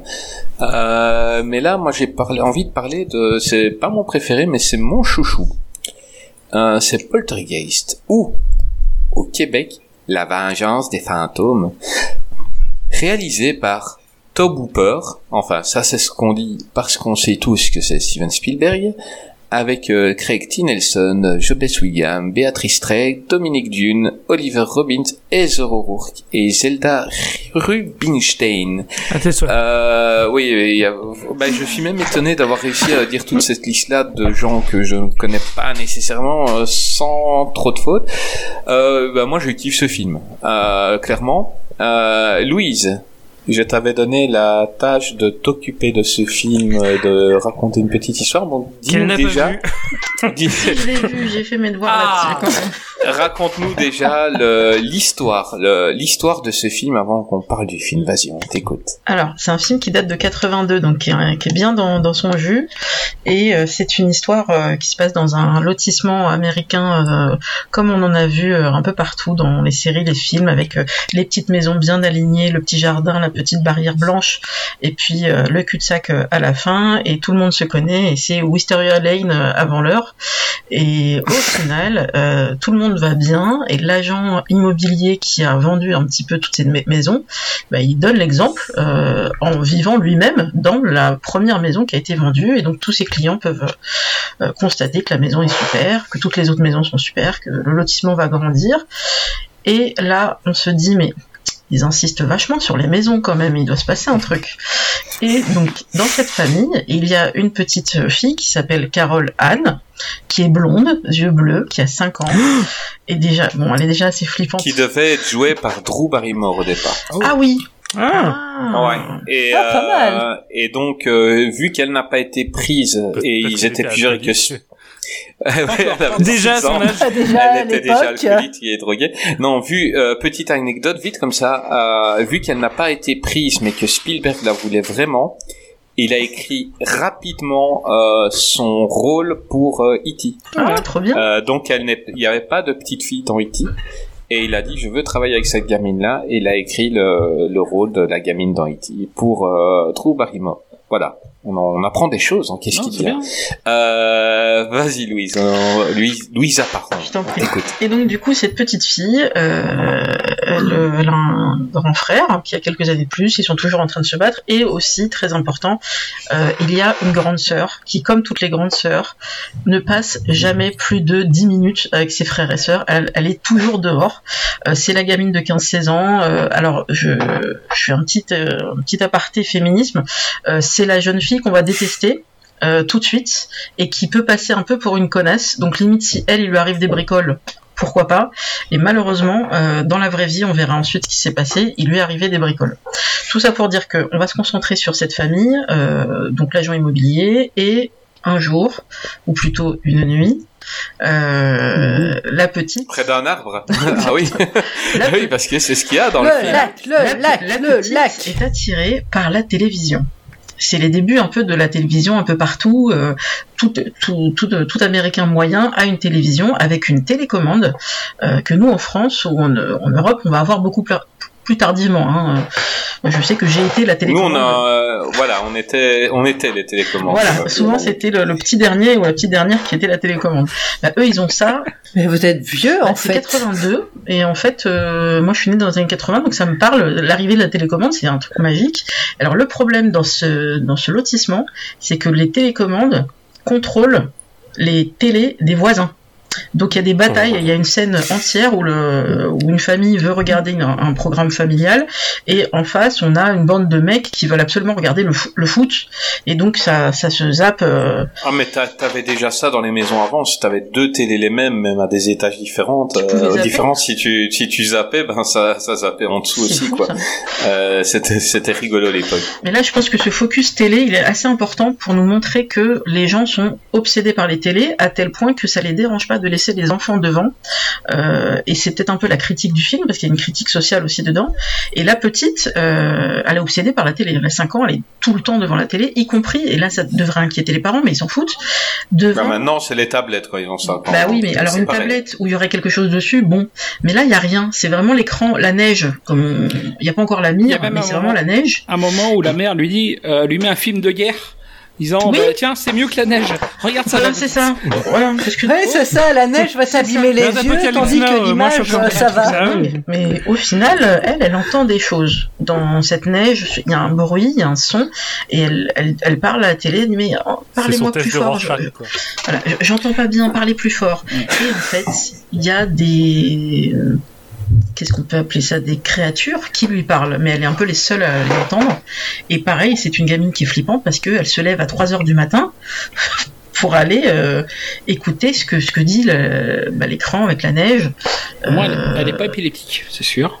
Avec tout ce qu'elle prend dans les Non. yeux, elle l'est pas. Et puis, ben, voilà, j'abrège, mais euh, il y a des euh, ce qu'on appelle des poltergeists, donc euh, c'est des esprits frappeurs en fait. euh, mais alors Non, au Québec, c'est des, des fantômes. J'ai- voilà, des fantômes vengeurs. Mais ce qui est très très bizarre, c'est que la maman trouve ça super génial d'avoir. Elle dit, Oui, c'est regarde, Regarde, et quand elle découvre que en fait euh, les chaises ont changé de place, qu'elles se sont mises d'un seul coup en pyramide sur la table, elle dit mais mais alors elle trouve ça un petit peu flippant, mais elle est quand même intriguée euh, et on a eu toute une scène de présentation en amont pour nous montrer quand même que c'est un couple euh, où on est très ouvert à la fumette. Hein. Donc euh, on discute, on parle de drogue, on parle de différents univers. Donc bon bah voilà, c'est quelqu'un qui est, qui est ouvert à ces sujets-là. Et ça la, la dérange pas de faire une démonstration à son, à son mari en disant regarde, bouge pas.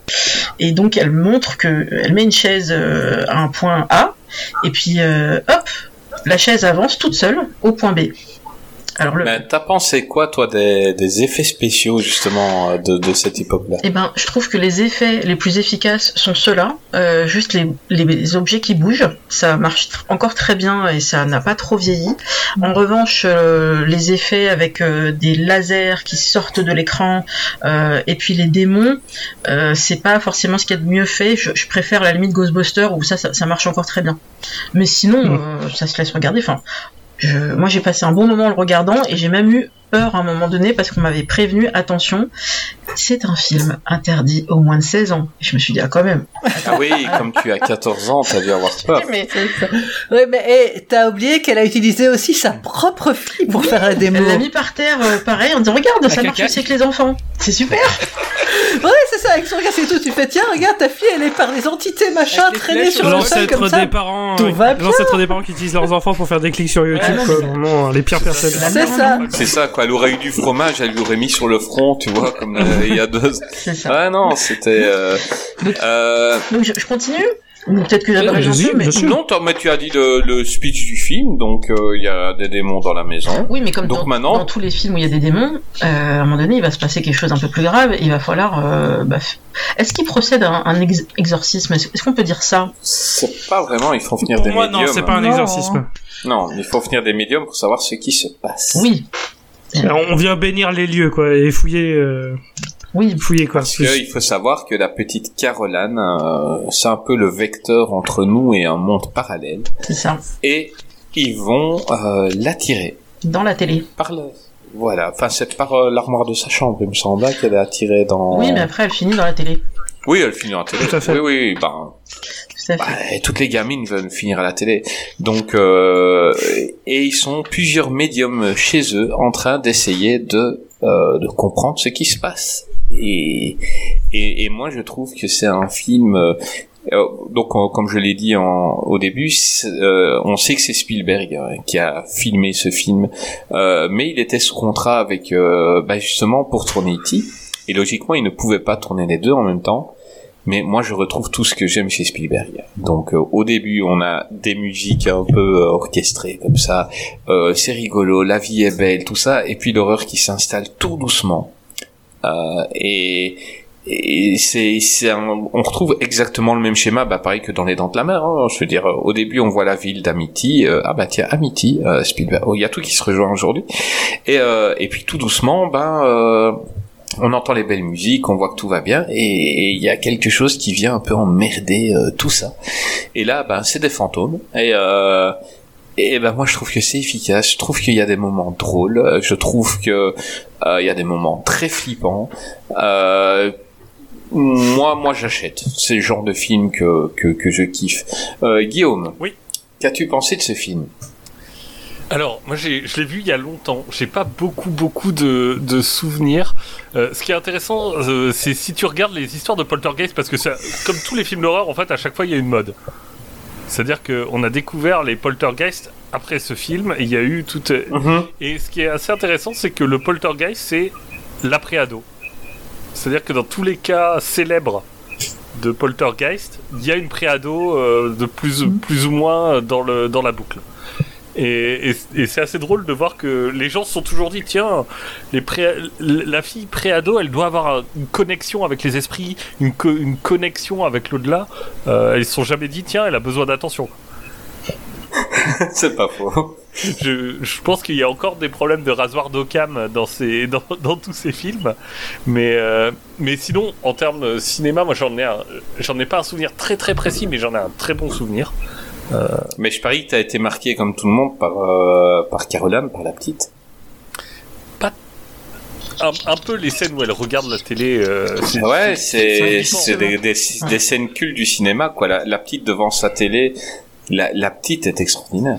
Oui, mais là aussi, si on compare avec l'exorcisme, euh, je trouve que je on la voit- la petite de l'exorcisme. On la voit pas tant que ça, la petite. Ah oui. Non, non, on la voit pas tant que ça, puis qu'après elle est bloquée dans la télé.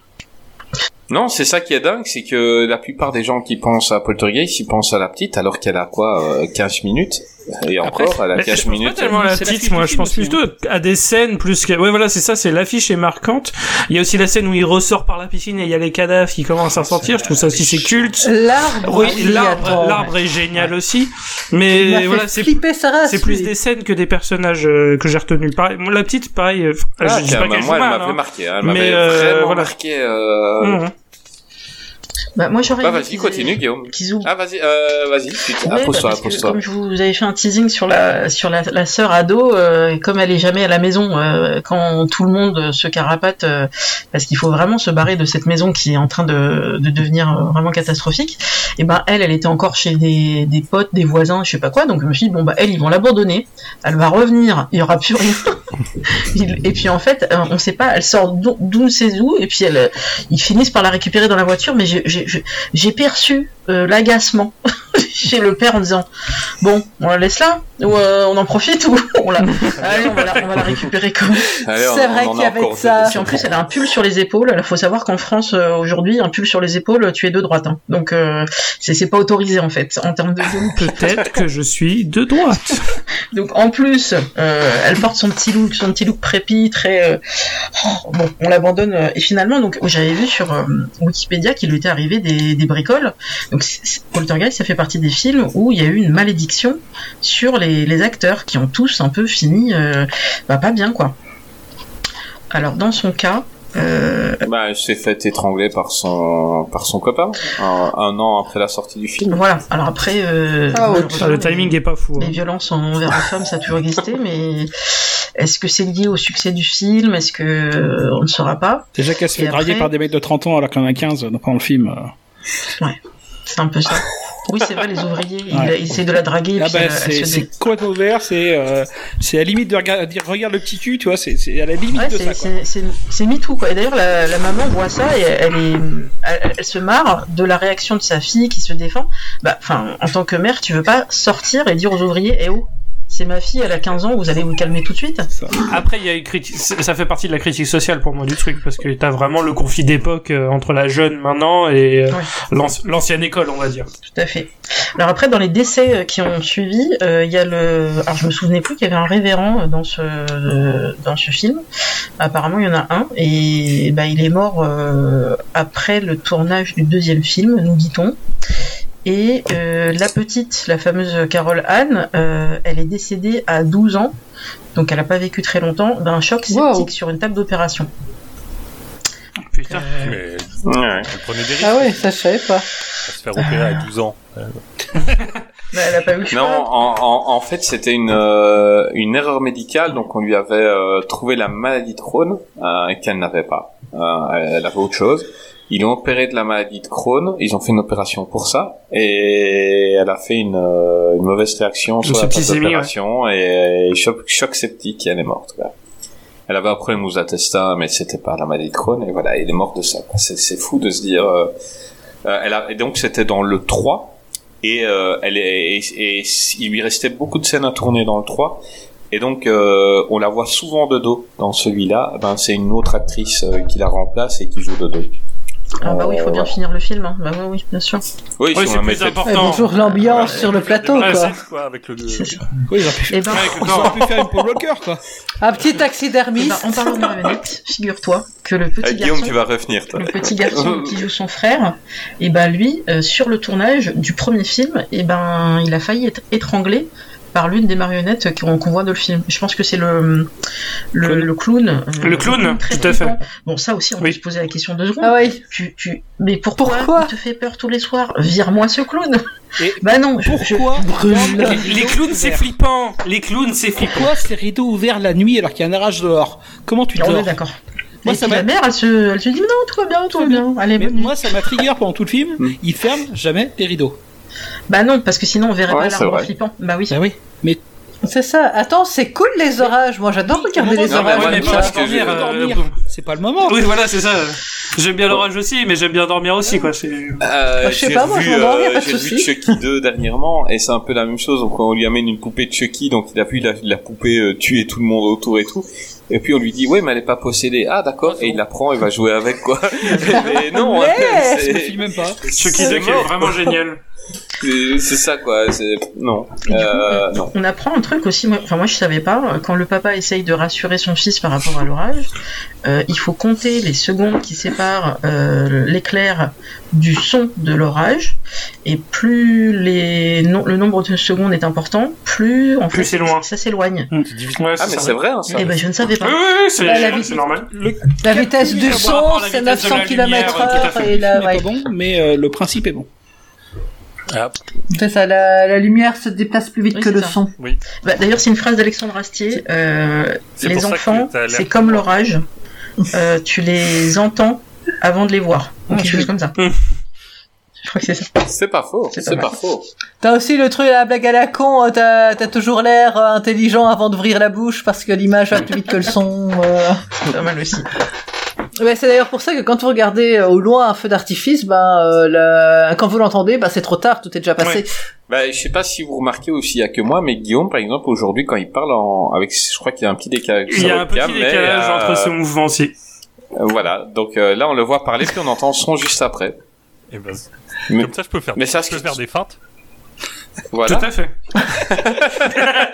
Ah, je lui ai dit ça maintenant, à chaque Il fois, va il va faire semblant de parler, vais me taire. Ça marche hyper bien en podcast en plus. C'est ça. Ouais, à l'audio, ça va rien changer, mais voilà, visuellement, ça, ça se voit. Ben si si, ils vont imaginer dans leur tête et là c'est bon. Imaginez un mec avec une belle barbe. voilà, imaginez un mec avec une belle barbe qui parle en décalé. C'est ça, avec un live. Oh, voilà. Un bon moment avec Poltergeist qui est disponible euh, sur Netflix, notamment. Ah, mais, mais, mais moi, je kiffe, c'est un, c'est un film doudou. Enfin, moi, j'aime bien voir ce film. Je, c'est pas un film qui me fait peur, euh, Non, personnellement. clairement, il est plus, il est Clairement. presque plus Euh, drôle qui fait peur. Même si Non, Il y voilà, c'est, ouais. vraiment un film, euh, voilà, comme j'ai dit, pour moi, c'est, un Spielberg, et, et, et je m'amuse comme devant tout Spielberg, parce qu'à chaque fois qu'il s'essaye à un genre, c'est, c'est toujours top. Et, euh, et là, il s'est mis en film d'horreur, et puis, bah, je passe un bon moment. Euh, Clégo, t'as passé un bon moment, Ouais, toi? j'ai bien aimé. Comme je disais, c'est un film qui m'a fait rire quand même. Euh, après, il y a quelques défauts, mais qui aussi, il y a les défauts de l'époque. Euh, Il y a le le cliché, parce que c'est qu'un cliché de la démonologue, euh, de la petite euh, machine là. qui- Oui. Moi, c'est c'est le genre de cliché qui m'énerve, mais euh, bon, c'était. Ah mais moi elle me fait penser à celle qui faisait euh, comment elle s'appelait là Angela Lansbury là enfin qui faisait la arabesque. Ah ouais? Un Mais peu, pour- ouais. moi à chaque fois que je ça.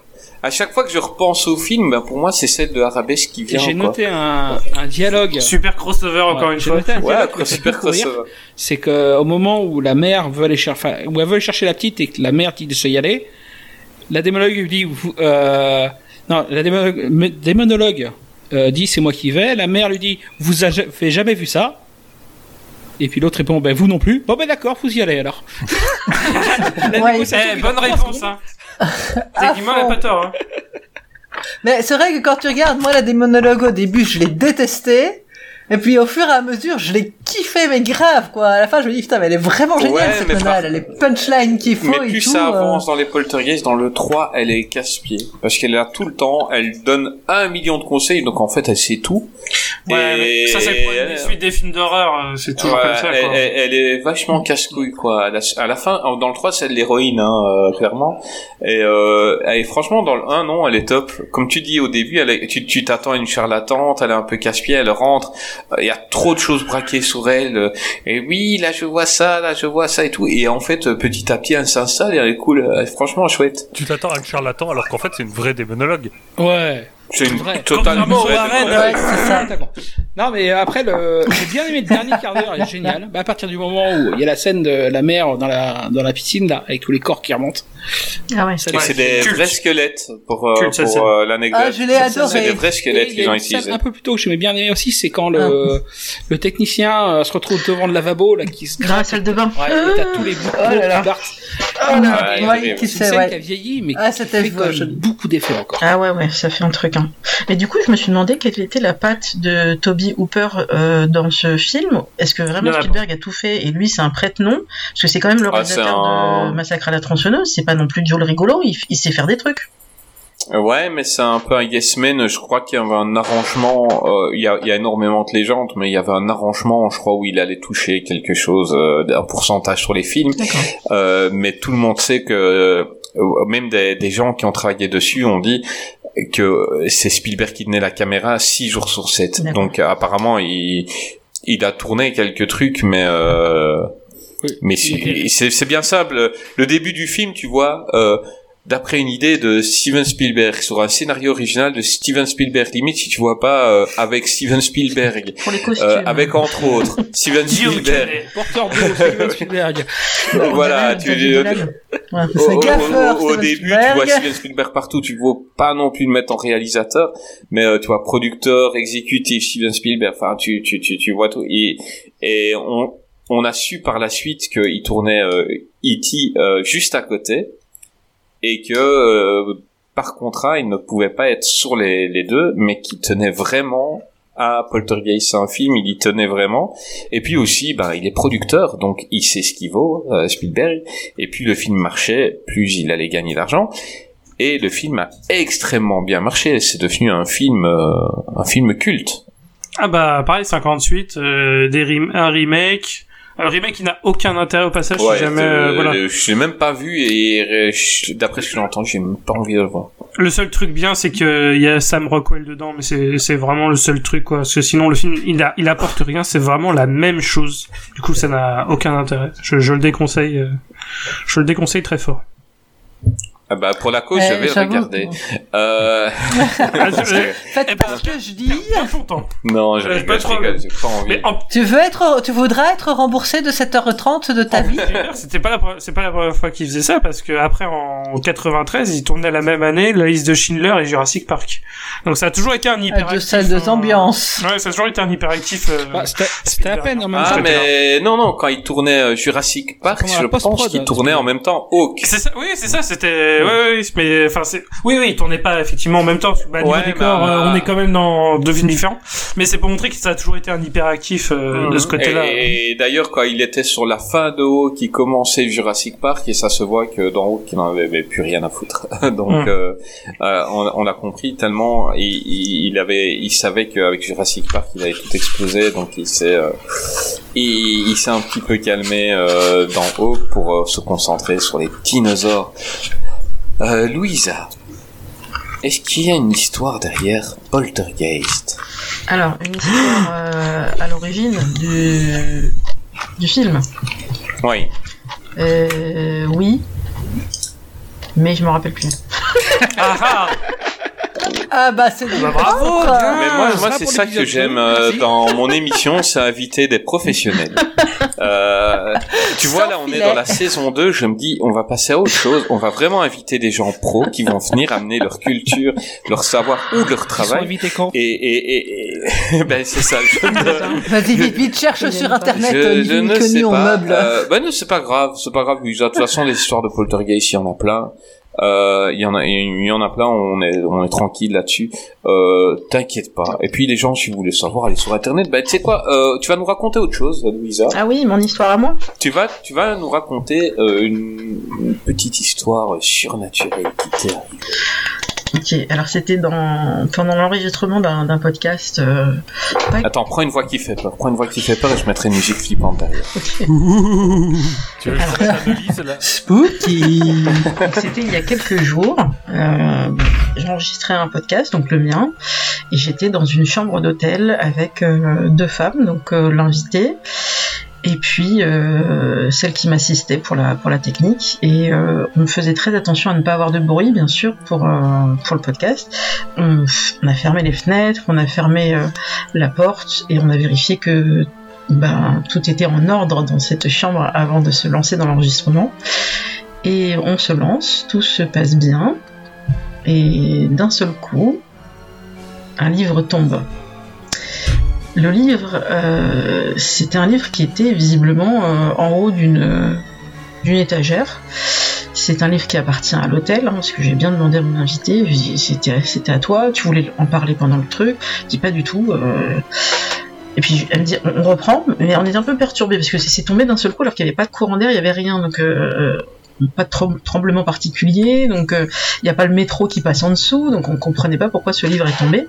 Bon, on reprend, on reprend. Et Le métro pour les Belges, tu peux traduire? C'est le Oh l'autre Une, une calèche, une longue calèche. C'est un tramway. Qui- euh, qui- qui Toi, t'es pas de Bruxelles, du coup. Ça s'appelle le métropolitain, c'est vachement bien. Et au final, donc, on se dit qu'on va reprendre l'enregistrement et qu'on bon, on regardera ce que c'était que ce livre après par curiosité. On finit l'enregistrement. Le livre est Euh, toujours. curio- curiosité, tu peux expliquer pour les Français parce qu'ils pensent Oh. tout savoir. Oh my. Bah, je pense que tout le monde se dirait tiens ce livre qui est tombé on va au moins regarder quel est le titre. Euh, peut-être que c'était en lien ou pas du tout avec euh, nos propos qui sait. Et le titre du livre c'est Intrigue à Giverny. Donc on fait une petite recherche sur internet rapidement. Intrigue à Giverny c'est une histoire de meurtre à Giverny qui est le musée des impressionnistes euh, où Monet, Manet euh, peignaient et apparemment c'est très joli à visiter Bon, jusque-là, pas trop de problème. Mais ce qui m'étonne, c'est que j'avais parlé de Giverny précisément une heure avant l'enregistrement à une collègue qui me disait Tiens, tu pars quelques jours en vacances, qu'est-ce que tu vas faire de beau? Je dis bah, Je reste à Paris, donc euh, il y a plein de choses à faire à Paris. Et justement, j'ai envie d'aller à Giverny, j'ai envie de visiter ce, très beau musée. Et euh, oui, eu une heure de Paris en train, donc pourquoi pas. Ce qui m'a intrigué, c'est que je n'avais pas parlé de Giverny pendant tout l'épisode, j'en avais parlé juste à une collègue, il n'y avait aucune raison que ce livre-là tombe et qu'il se soit écrit, donc je me suis dit, qu'est-ce que ça veut dire? Est-ce que c'est un signe qu'il faut y aller? Ça m'encourage à y aller? Un plutôt, meurtre à Giverny, je pense que ça. Intrigue à Giverny plus précision, ce sont des meurtres de femmes exclusivement, les, les conservatrices du musée. Ouais, ça sent pas bon quand même. Je dirais même, ça pue du cul. Ouais, c'est ça, quoi. T'aurais vu Orgie à Giverny, Oui, C'est ça. t'y Je vas. prends mon billet. Meurtre à Giverny. Première classe, tu vas tout de suite. Mais j'ai préféré, pour être sûr, euh, j'ai préféré, parce que utiliser les réseaux sociaux, je vous invite à le faire, surtout si l'auteur du livre est toujours vivant et a un compte Twitter. Je raconte ce qui s'est passé en quelques lignes euh, sur Twitter en mettant une photo de ce fameux livre. Et je disais, selon vous, euh, est-ce que c'est bon signe? Est-ce que c'est mauvais, mauvais signe? Et l'auteur, en, en bon commercial qu'il est, dit, bah, c'est d'abord une invitation, évidemment, à lire ou acheter mon livre. Perds pas le nord. Bien sûr. Joli, Allez ouais. ce musée qui est Euh, magnifique. et, et, et allez-y, allez-y, comme ça je vais peut-être écrire meurtre à Giverny. Non, non, mais après, dans le pire des cas, elle est morte, ça fait de la pub pour son bouquin, quoi. Quelqu'un qui a lu le bouquin qui a été, qui s'est fait assassiner. Donc, coïncidence ou moi je, je crois beaucoup aux, aux esprits. à- euh, voilà, je pensais au film euh, Ghost aussi où il y a un fantôme qui gratte, qui gratte, qui gratte, qui essaie de marquer sa présence. Je sais pas si vous l'avez vu. Euh, non, c'est pas Ghost, c'est A Ghost Story. Euh, Exceptionnel ce voilà, film. qui avait été au festival de. Deauville et je m'étais dit mais ce film est, est malaisant, je me sens pas bien pour ce fantôme, il est pas bien, il est pas heureux et il essaye de montrer et, et là en fait je me suis dit mais est-ce que c'est un c'est quelqu'un qui veut manifester sa présence? Est-ce que cet hôtel a été construit sur un cimetière indien? On ne sait pas. Sur un cimetière breton, peut-être. À Paris. À Paris, c'est compliqué. À Paris, ouais, ça fait moyen. Euh, sur un cimetière mérovingien. Euh, ou alors, euh, ça serait presque militant. On dit souvent que les bâtiments euh, bah, ont été construits par des personnes et dans les, les ouvriers du bâtiment, bah, on en perd quelques années, enfin quelques quelques uns chaque année. Et donc euh, peut-être que ce sont les, les ouvriers du bâtiment qui. Une vengeance portugaise. Bah, Il y a un sketch fameux de Élie Dieudonné là-dessus où il dit bah oui on va en perdre quelques-uns hein, comme d'habitude hein, voilà. C'est le ratio quoi. Donc euh, j'ai pensé peut-être un ouvrier euh, euh, bref donc je ne suis pas allée à Giverny. Ah, du coup, c'est ce que j'allais te demander. Est-ce que du coup, tu y es allé ou pas? Non pour l'instant euh, non, mais je crois que je crois que même euh, si t'es sceptique, euh, je pense que c'est pas. T'as pas envie d'y aller quand même J'avoue, moi j'y serais allé. Ouais. J'ai racheté le bouquin et j'ai arrêté avec le Ah, bouquin. J'aurais été super prudente Ouais, en ouais, me je, disant ouais, je crois que, j'aurais été, euh, ça voilà, m'aurait été encore plus serais d'y aller. quoi. parce Je pense que que plus jamais c'est ça. hein. Moi j'ai eu la même chose avec le bouquin. Bon, c'était baise-moi. Euh, Enfin, plus jamais. Du coup, je suis allé voir Enfin, le moi c'est face à ma déclaration d'impôt que que c'est comme ça, mais Ah, c'était c'est carte j'ai perdu ma montre. Euh, bah, depuis, je, je, tout est sur mon téléphone, quoi. Vraiment, euh, grosse peur. donc les esprits frappeurs est-ce qu'on y croit ou pas? Ouais, après chacun fait comme il veut. Ouais, ça, voilà, je suis, je, je, je fais partie des gens qui n'y croient pas. Mais, euh, Bah, je trouve je- histoire très intéressante, par contre. je Ça, peux, je l'anecdote peux cool. raconter. Donc, euh, je suis ni euh, ni croyant ni sceptique. Je suis entre les deux. Je vais vous raconter une histoire vraie qui m'est arrivée et euh, et qui m'avait marqué, qui est assez flippante. Donc, mes parents s'en vont avec mon tout petit frère, qui devait avoir 5 ans, et avec mon autre frère, on est gardé par mon cousin à la maison, et euh, mon cousin un peu plus âgé. Et euh, on regarde un film d'horreur et puis on décide de faire du Ouija. Entre nous donc on est tous les trois hein. on décide de faire du Ouija et directement euh, mon chien se met à regarder le coin de la pièce et se met à aboyer il, il regarde le coin de la pièce comme ça il y avait rien mon chien qui n'aboyait jamais qui était un, qui était un pépère il aboie Bon, on a, sur le coup, on ne s'inquiète pas beaucoup, on calme le chien, on dit arrête, on le met dans le couloir. On se met euh, les doigts sur le gobelet là, qui commence vraiment à aller dans tous les sens et il s'arrête d'un coup. Et là, on pose des questions et euh, il faut savoir que pendant qu'on faisait ça, on sentait tous une présence malaisante, mais malaisante sur nous quoi. Mais on lui a quand même posé des questions et il disait qu'il était un homme, qu'il était là à côté de nous. Et il a dit euh, où il était, comme par hasard, dans le coin où le chien aboyait. Il avait un bol de croquettes dans les mains. Euh, voilà, il avait un bol de croquettes et, euh, et euh, on lui a demandé de se décrire. Il était grand, habillé en noir et il avait un chapeau. Et Ah, c'est Babadook. non, ouais, ouais, c'est lui. Et, euh, et en fait, euh, la présence était tellement malaisante, tellement qu'on a arrêté de jouer. Donc on a dit les gars, moi j'arrête, je me sens pas bien. Euh, on avait des frissons un peu partout, je me sens pas bien. Donc euh, on arrête le jeu. On joue encore un petit peu, on regarde la télé, ceci, enfin voilà, on, on essaye de plus penser à ce truc-là. Et mon cousin dit euh, maintenant on va se coucher. Les parents ont dit euh, au lit maximum à 23 heures, donc euh, on va se coucher. Donc on va se coucher. Et mes parents rentrent à minuit avec le plus petit frère qui n'était absolument pas au courant de ce qu'on avait fait ici. Mes parents le mettent au, lit, vont se coucher. Et à un moment, vers 2-3 heures du matin, mon tout petit frère se met à crier, app- appelle ma mère. Et euh, ma mère vient, elle lui fait qu'est-ce qu'il y a, qu'est-ce qu'il y a, et elle lui dit il y avait un homme dans ma chambre. Et il dit euh, comment ça un homme? Oui, il y avait un homme. Et il, il est, il est habillé en noir, il avait un chapeau. Il veut les retrouver finalement? Euh, non, on l'a pas retrouvé. j'ai j'ai fait venir plus tard, donc voilà, l'histoire s'arrête là parce que mais j'ai juste euh, fait venir une fois un ami euh, qui était qui était fils d'une médium qui voulait juste, je lui avais pas dit, je voulais juste qu'il rentre dans une pièce où on était un peu, on se sentait mal à l'aise. Et je, je, lui ai dit viens à la maison et il n'a pas voulu rentrer dans cette pièce-là. Il m'a dit il y a quelque chose et il m'a donné un petit dessin. Il m'a dit tiens mets ça dans la maison. Euh, c'est un truc que ma mère elle fait. En fait euh, il n'y a plus jamais rien eu, euh, euh, plus personne. Alors que j'avais pas dit aux autres membres de, la famille, mais plus personne ne s'est jamais pu senti euh, mal à l'aise dans cette pièce. C'est une pièce où même en été il faisait froid. A une pièce tu rentrais dedans t'avais pas t'avais pas bon et euh, et c'était apparu après ce jeu-là. Mais je vous jure que tout tout, tout est extrêmement vrai et, euh, et à cause de ce truc-là, je... est-ce que c'est euh, une télépathie entre frères, ce qui pourrait être possible hein, On est frères. Est-ce que ils ont senti ce que nous on a fait? Est-ce que mon petit frère a senti ce que nous on a fait? On n'en sait rien. Mais euh, il s'est passé ce jour-là quelque chose euh, qui nous a euh, empêché de dormir pendant Marqué. pendant longtemps. Et Gray, t'as pas de vanne. Hein. Bah, j'ai pas de j'aime bien, j'essaye de respecter quand même ton histoire, parce que après, je veux pas dire, oh, c'était de la merde, voilà, c'est... Non, non, non, mais c'est, je, je, j'ai, en fait, j'ai pas d'anecdote comme ça, donc euh, je, je peux pas vous...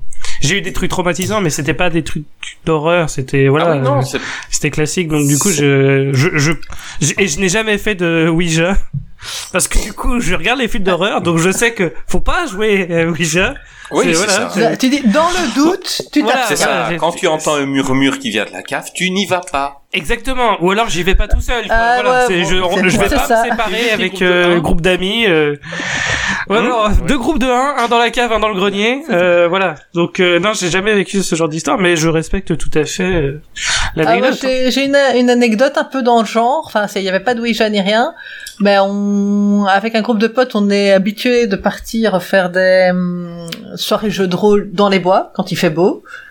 Et euh, on a notre petit bois de prédilection et tout. Et une fois, on y est allé. Donc on y va généralement, tu vois quoi, 10-15 minutes avant le, le coucher du soleil pour qu'on puisse s'installer encore quand il fasse, qui, qui fait clair, mettre tes bougies, ton éclairage tranquille, c'est tout.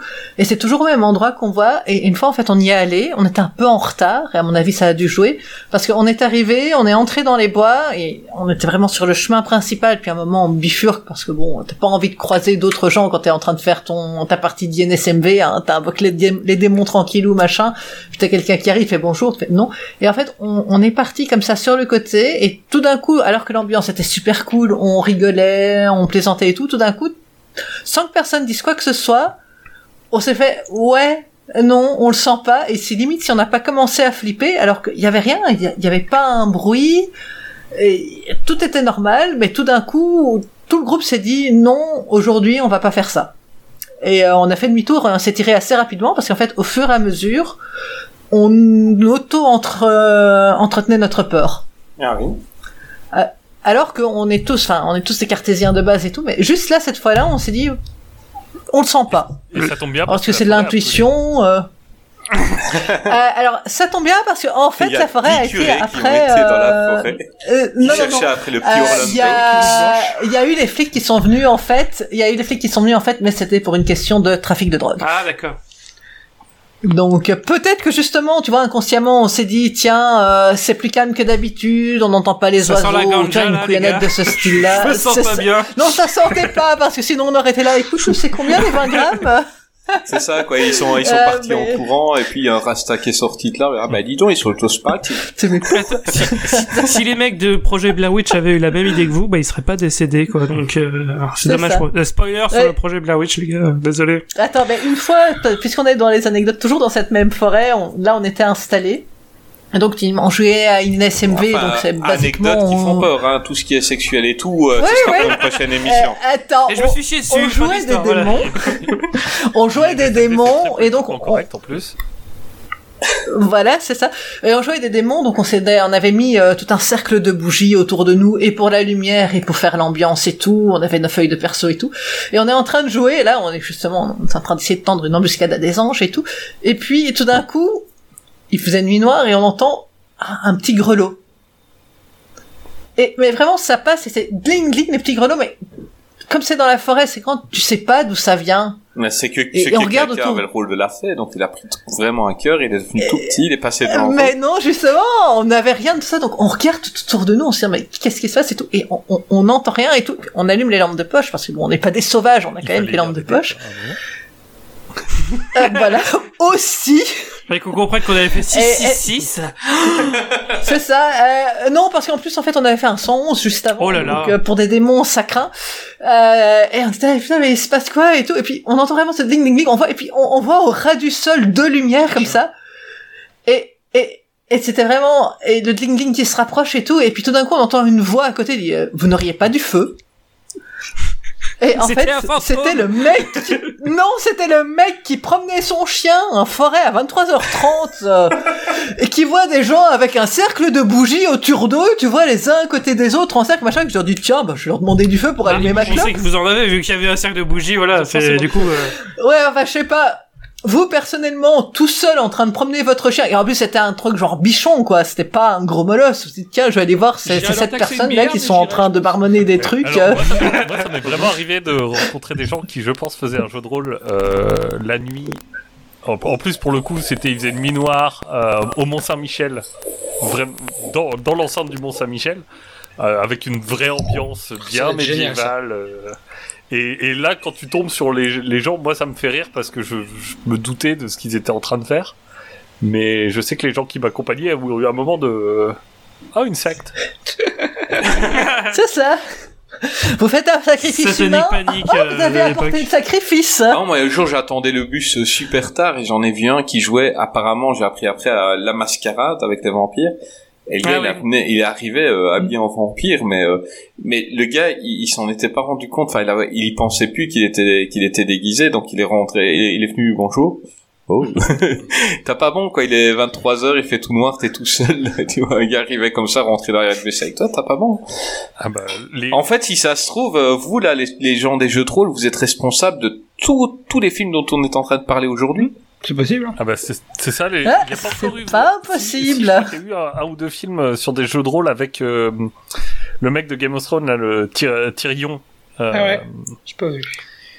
Ah, je ça doit être pas. sympa, ça. Oui, mais ça c'était une comédie. euh, Oui. C'était une comédie celui-là. Mais il y a eu des vrais films d'horreur sur les jeux de rôle, euh, notamment faits par l'Église chrétienne des années 80, en plein milieu de l'époque euh, Panique, satanique. De euh, voilà. Et du coup, t'as eu beaucoup de films comme ça. Beaucoup de films comme ça sur euh, ah Donjons et Dragons euh, c'est le truc du démon machin et du coup t'as eu beaucoup de films d'horreur financés par l'Église catholique exprès euh, sur ce sujet pour que les gens ils ne jouent pas à Donjons et Dragons. Et le film Donjons et Dragons qui était un film Bah, d'horreur aussi, mais pour d'autres raisons. Tout à fait. pour, Oui, pour d'autres raisons. Tout à fait. Mais la série Donjons et Dragons était, la série animée était super grand- sympa. Je n'ai pas vu. Moi aussi. Et le générique suis, était moi à aussi chanter à tue-tête. et Voilà, c'est autre chose. Allons-y. Euh, Ça va. Ah non, ça va pas, il est pas encore 22 non, heures. ça va, ça va. Mais est-ce que vous êtes prêts pour parler de Freddy Krueger? Les Griffes Oui. de la nuit. Un film de Wes Craven sorti en 1984 avec le génial Robert Englund, Heather Logenkamp, John Saxon, Ronnie Blackley et un qu'on connaît pas du tout, c'est euh, Johnny Depp. Euh, il faut quand même des inconnus dans ces films-là. Euh, Freddy, euh, Freddy, Freddy, bon, euh, Gray. Raconte-nous un peu, fais-nous un peu le pitch de Freddy. Tout à fait. Alors déjà, en parlant de Johnny Depp, on peut dire que j'envie plus sa situation dans ce film que quand il était en couple avec Amber Heard. Euh, donc euh, voilà. Euh, C'était donc, la minute voici. ah, tout à fait. C'est Tout à fait. ça. Non, euh, ça, ça va être difficile de, de dire quelque chose euh, qui va vous surprendre. Là, on va, on reste d'abord sur le film. Nous sommes d'accord. Ouais, ouais, fais-nous le pitch d'abord. Très bien. Donc, comme tu l'as dit, euh, c'est un film de 84 réalisé par Wes Craven, euh, qui est devenu depuis euh, réalisateur cultissime, euh, puisque le gars a brillé tout simplement avec Freddy, puis après a révolutionné son propre genre avec euh, avec Scream, mais il avait fait déjà avec un autre Freddy, euh, New Nightmare, où déjà euh, l'esprit un peu méta était arrivé. Mais voilà, en gros pour vous dire, niveau créature culte, dans les slashers, il y en a pas beaucoup. Il y a Michael Myers, il y a Jason Voorhees, il y a Leatherface et il y a forcément Freddy Krueger. Mais attention, ça peut être un débat. Est-ce que c'est un slasher? Est-ce que c'est un personnage de slasher qui, euh, pour Freddy Est-ce que c'est un personnage de slasher ou c'est c'est un, un monstre? Alors, pour, alors je, vais- je, je vais répondre après les autres, vous pourrez me dire si je contre. Pour moi, je, je pense que ça reste un slasher, parce qu'on reste quand même dans les thèmes euh, classiques du slasher, à savoir euh, les adolescences, euh, le fait de d'être contre le, le sexe prémarital, tout ça. Je trouve que les thèmes sont Non, globalement les, là. les thèmes, ils sont là. Les thèmes sont là, c'est juste effectivement la méthode est différente, mais globalement les résultats elles-mêmes. Donc euh, c'est juste que là effectivement les, meurtres sont beaucoup plus euh, imaginatifs et euh, il y a beaucoup plus de justement de, de supernatu- de, de surnaturel. Même si dans Vendredi 13 ça devient surnaturel à partir de du cinquième, ouais c'est ça du cinquième. Donc du coup, euh, non, pour moi, ça reste un, slasher. Mais si quelqu'un a un avis contraire à ça, euh, je serais ravi d'entendre le pourquoi vous ne pensez pas que c'est un slasher. Oh, pour moi, c'est, enfin, un débat que je peux lancer. Je suis l'avocat du diable parce que tu as raison dans ce que tu dis, mais euh, Freddy, c'est un personnage totalement surnaturel, alors que dans la, les slashers au départ, normalement, c'est un humain. Oui. Euh, et c'est un humain qui, qui, qui, qui fait des meurtres et qui tue euh, des jeunes parce que parce que bon, il y a sa jeunesse qui a fait ceci, ceci, cela. Et là, c'est un, un monstre en fait. Euh, Le gars, on peut pas le tuer, on peut pas, euh, personne ne le voit. Enfin, je veux dire, un, un Jason Voorhees ou un Michael Myers, ben, la police le voit. Enfin, on, on sait qui c'est. Et là, c'est un, un monstre. Enfin, pour moi, hein, c'est. euh, mais euh, t'as raison aussi. En fait, il y a tous les codes du slasher, mais en fait, c'est. euh, on a fait rentrer euh, le surnaturel dans le slasher en, avec le personnage de Freddy. Euh, mais raconte vite l'histoire en, en trois lignes. Freddy, qui c'est Freddy et voilà. Qui, Voilà. Alors, qui est Freddy Krueger? Freddy Krueger, c'est un euh, tueur d'enfants.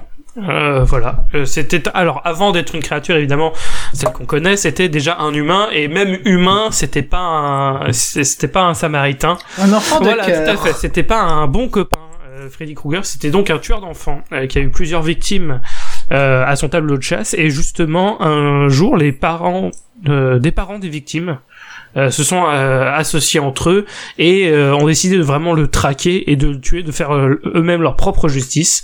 Et ils ont réussi à le retrouver pendant qu'il était chez lui et ils ont fermé, la, barricadé la, la, la maison et ils ont mis le feu. Du coup, Freddy est mort, brûlé vif. Et en fait, c'est cet événement euh, associé. Il y, il y a plusieurs trucs, mais on va dire que c'est, disons que le fait qu'il était déjà un démon euh, indirectement, puisque c'est un tueur d'enfants, associé à ce, ce traumatisme de mourir euh, brûlé vif, a vraiment a réveillé quelque chose d'encore plus démoniaque, qui fait que Freddy Krueger est revenu euh, bien des années après. Euh, sous une forme complètement nouvelle, donc là, la forme qu'on connaît, le visage euh, complètement euh, grillé, euh, le chapeau, euh, la veste verte et rouge, et les griffes au bout des doigts. Enfin, avec un gant, c'est pas, ce sont pas ses ongles, c'est un gant, et la capacité de tuer les gens, non pas en, en dans la réalité, mais dans la de la dimension des cauchemars. Euh, et c'est comme ça qu'il réussissait à choper les victimes, et c'était ça qui le rendait si terrifiant. Et euh, c'est aussi pour ça que je trouve qu'il sort vraiment euh, du lot euh, comparé aux autres. Quelle idée de génie en fait. Voilà, c'est c'est ça, c'est vraiment ça. le concept est fou et c'est normal que c'est normal que le film soit devenu culte. Alors c'est pas mon préféré de, le- de la saga, le premier, Les Griffes de la Nuit, mais euh, c'était évident que ça allait cartonner et c'était évident qu'il y aurait des suites parce que voilà, le concept est tellement bon, c'était immanquable quoi. Vraiment, qui c'était a un passé immanquable. une bonne nuit euh, Je parle pas de Clégo qui est pas fait comme nous, mais qui a passé une bonne nuit le premier jeu, la première fois il a vu Freddy. Alors, la première fois, j'ai pas passé une bonne nuit, j'avais 7 ans. Ah oui, c'est tôt- c'est c'est tôt Ah, quand quand tu diras tout, C'est- Ouais, j'avais c'est un ça. frère qui a 7 ans plus que moi qui s'amusait à me faire regarder les films d'horreur. D'accord. Et voilà ce que ça donne. Voilà. Donc euh, j'ai j'ai fait euh, les Freddy, les Chucky, tout ça avant 10 ans. Ah ok. Et c'est pour ça que maintenant, Ça explique pas mal voilà, de tu vas dans une maison où il y a des mouches à la fenêtre et tu vas dormir dans la chambre du mort qui est toujours là à côté ça. de toi. Euh, ça explique tout. Et lui, la seule chose qu'il dit, c'est putain, comment ça m'est revenu à pas cher la baraque. euh, c'est ça. Ok, le mec il pue un peu, Pragmatisme. quoi, mais bon. voilà. Bah, au moins, il le dérangera pas quand il fera ses petites fêtes, là, le soir, avec la Non, musique à fond. Cela dit, par rapport au film dont on a parlé avant, euh, pour moi, Freddy, c'est vraiment celui qui te traumatise. Clairement. Très clairement. L'exorciste, bon, enfin, moi, ça m'a pas trop. Freddy, tu dors pas très bien. ouais. Mais expliquez-moi, parce que moi j'ai pas vu. Alors, donc, il, il tue les gens dans les cauchemars. Oui, et en gros, la mort euh, se reproduit dans la réalité. Euh, Donc euh, tu. il y a plusieurs les- façons de tuer. euh, Il y a eu plusieurs façons de tuer, mais si par exemple, voilà, pour donner le concept vraiment basique, si tu te fais euh, noyer ou brûler dans ton cauchemar, c'est comme ça que ton qu'on te retrouvera ton corps euh, dans la réalité. T'auras été brûlé ou, Si euh, ou noyé, etc. bras Dans ton cauchemar, tu te réveilles avec le T'auras les griffures, t'auras les griffures, euh, tout à Et fait. alors, il est tellement sadique que, que il se montre plusieurs fois dans, dans les cauchemars avant de, de tuer. Tout ce à qui fait. fait que les, les jeunes ne veulent plus dormir. Euh, donc euh, ils prennent des médicaments pour ne pas dormir, ils font tout. Du Et café. voilà. T'as la scène de la cafetière qu'elle sort de sous son lit est juste Et vu excellentissime. qu'on ne les croit pas, euh, on les met en- on, on leur dit allez tiens va va là va te reposer un peu et, puis bah ils se font tuer et on ne sait rien faire parce que s'il y a bien un endroit où tu es euh, vulnérable, c'est quand tu dors quoi. C'est ça qui est dingue. C'est de ça que le concept Et est tu dingue. as besoin de Va te dormir. reposer, ça ira mieux après. Oui c'est Ouais, ça. Non mais c'est est parfait quoi. Vraiment c'est Oui, c'est une idée un- de génie ce film. un quoi, endroit, un truc, c'est c'est comme les dents de la mer. Ben, les gens, tu regardes les dents de la mer, tu vas pas dans l'eau euh, tout de suite. C'est normal.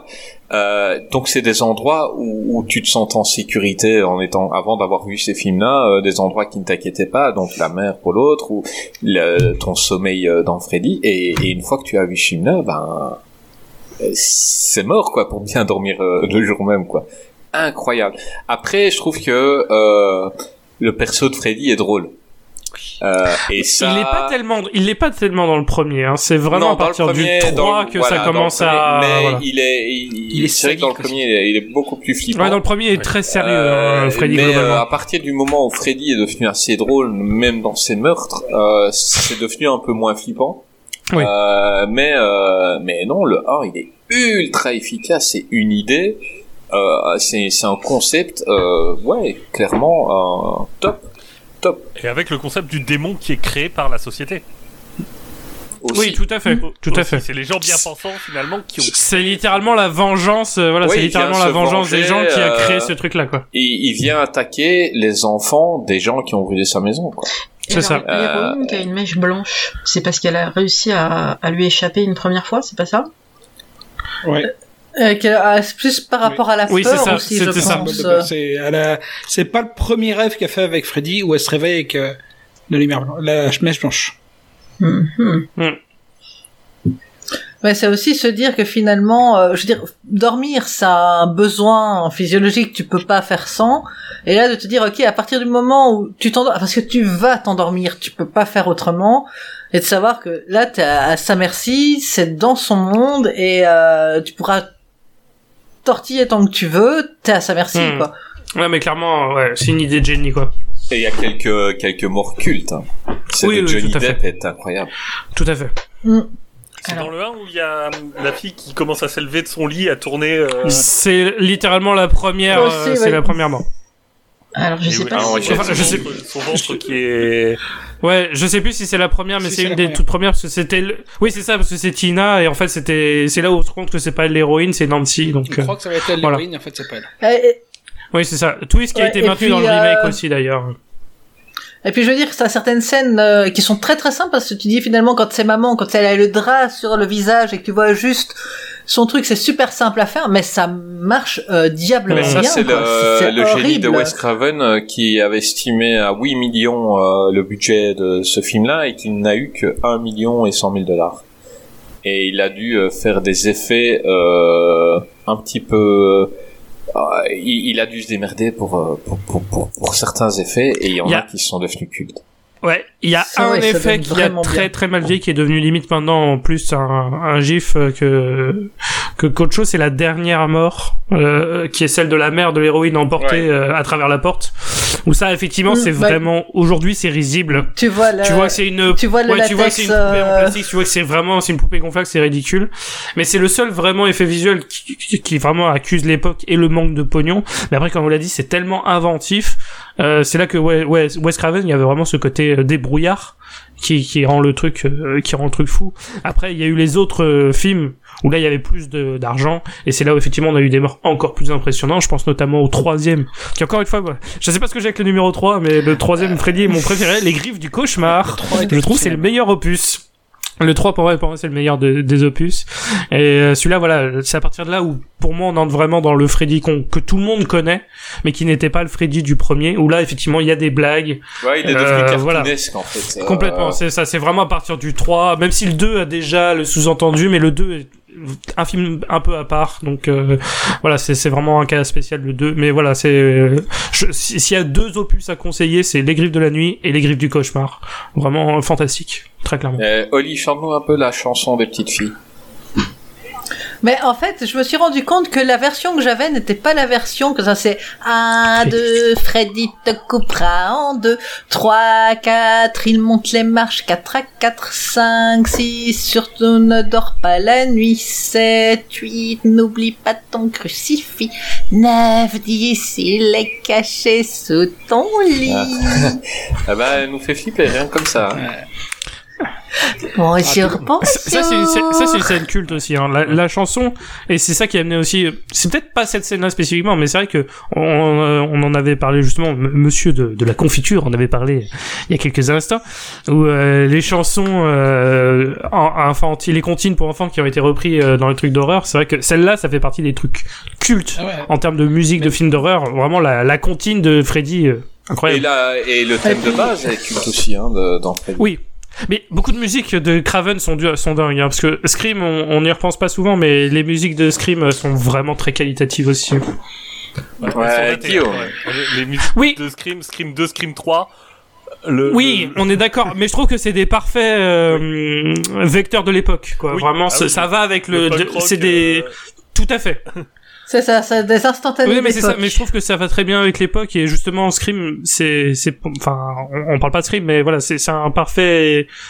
C'est aussi, moi, c'est le film qui montre parfaitement l'intelligence de Craven, qui a su.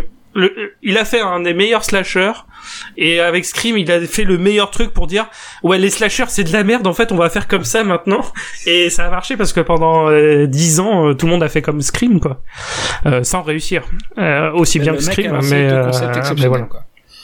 Quoi, c'est tu ça. trouves, tu trouves vraiment- que Urban C'est ça. Legend et euh, Souviens-toi l'été dernier, c'est pas aussi bien que Scream. Quoi, c'est- Quoi, c'est Bah, dingue sou- Souviens-toi, les Terres derniers 2, c'était pas ouf. Là, c'est fou, hein, ce que tu me dis.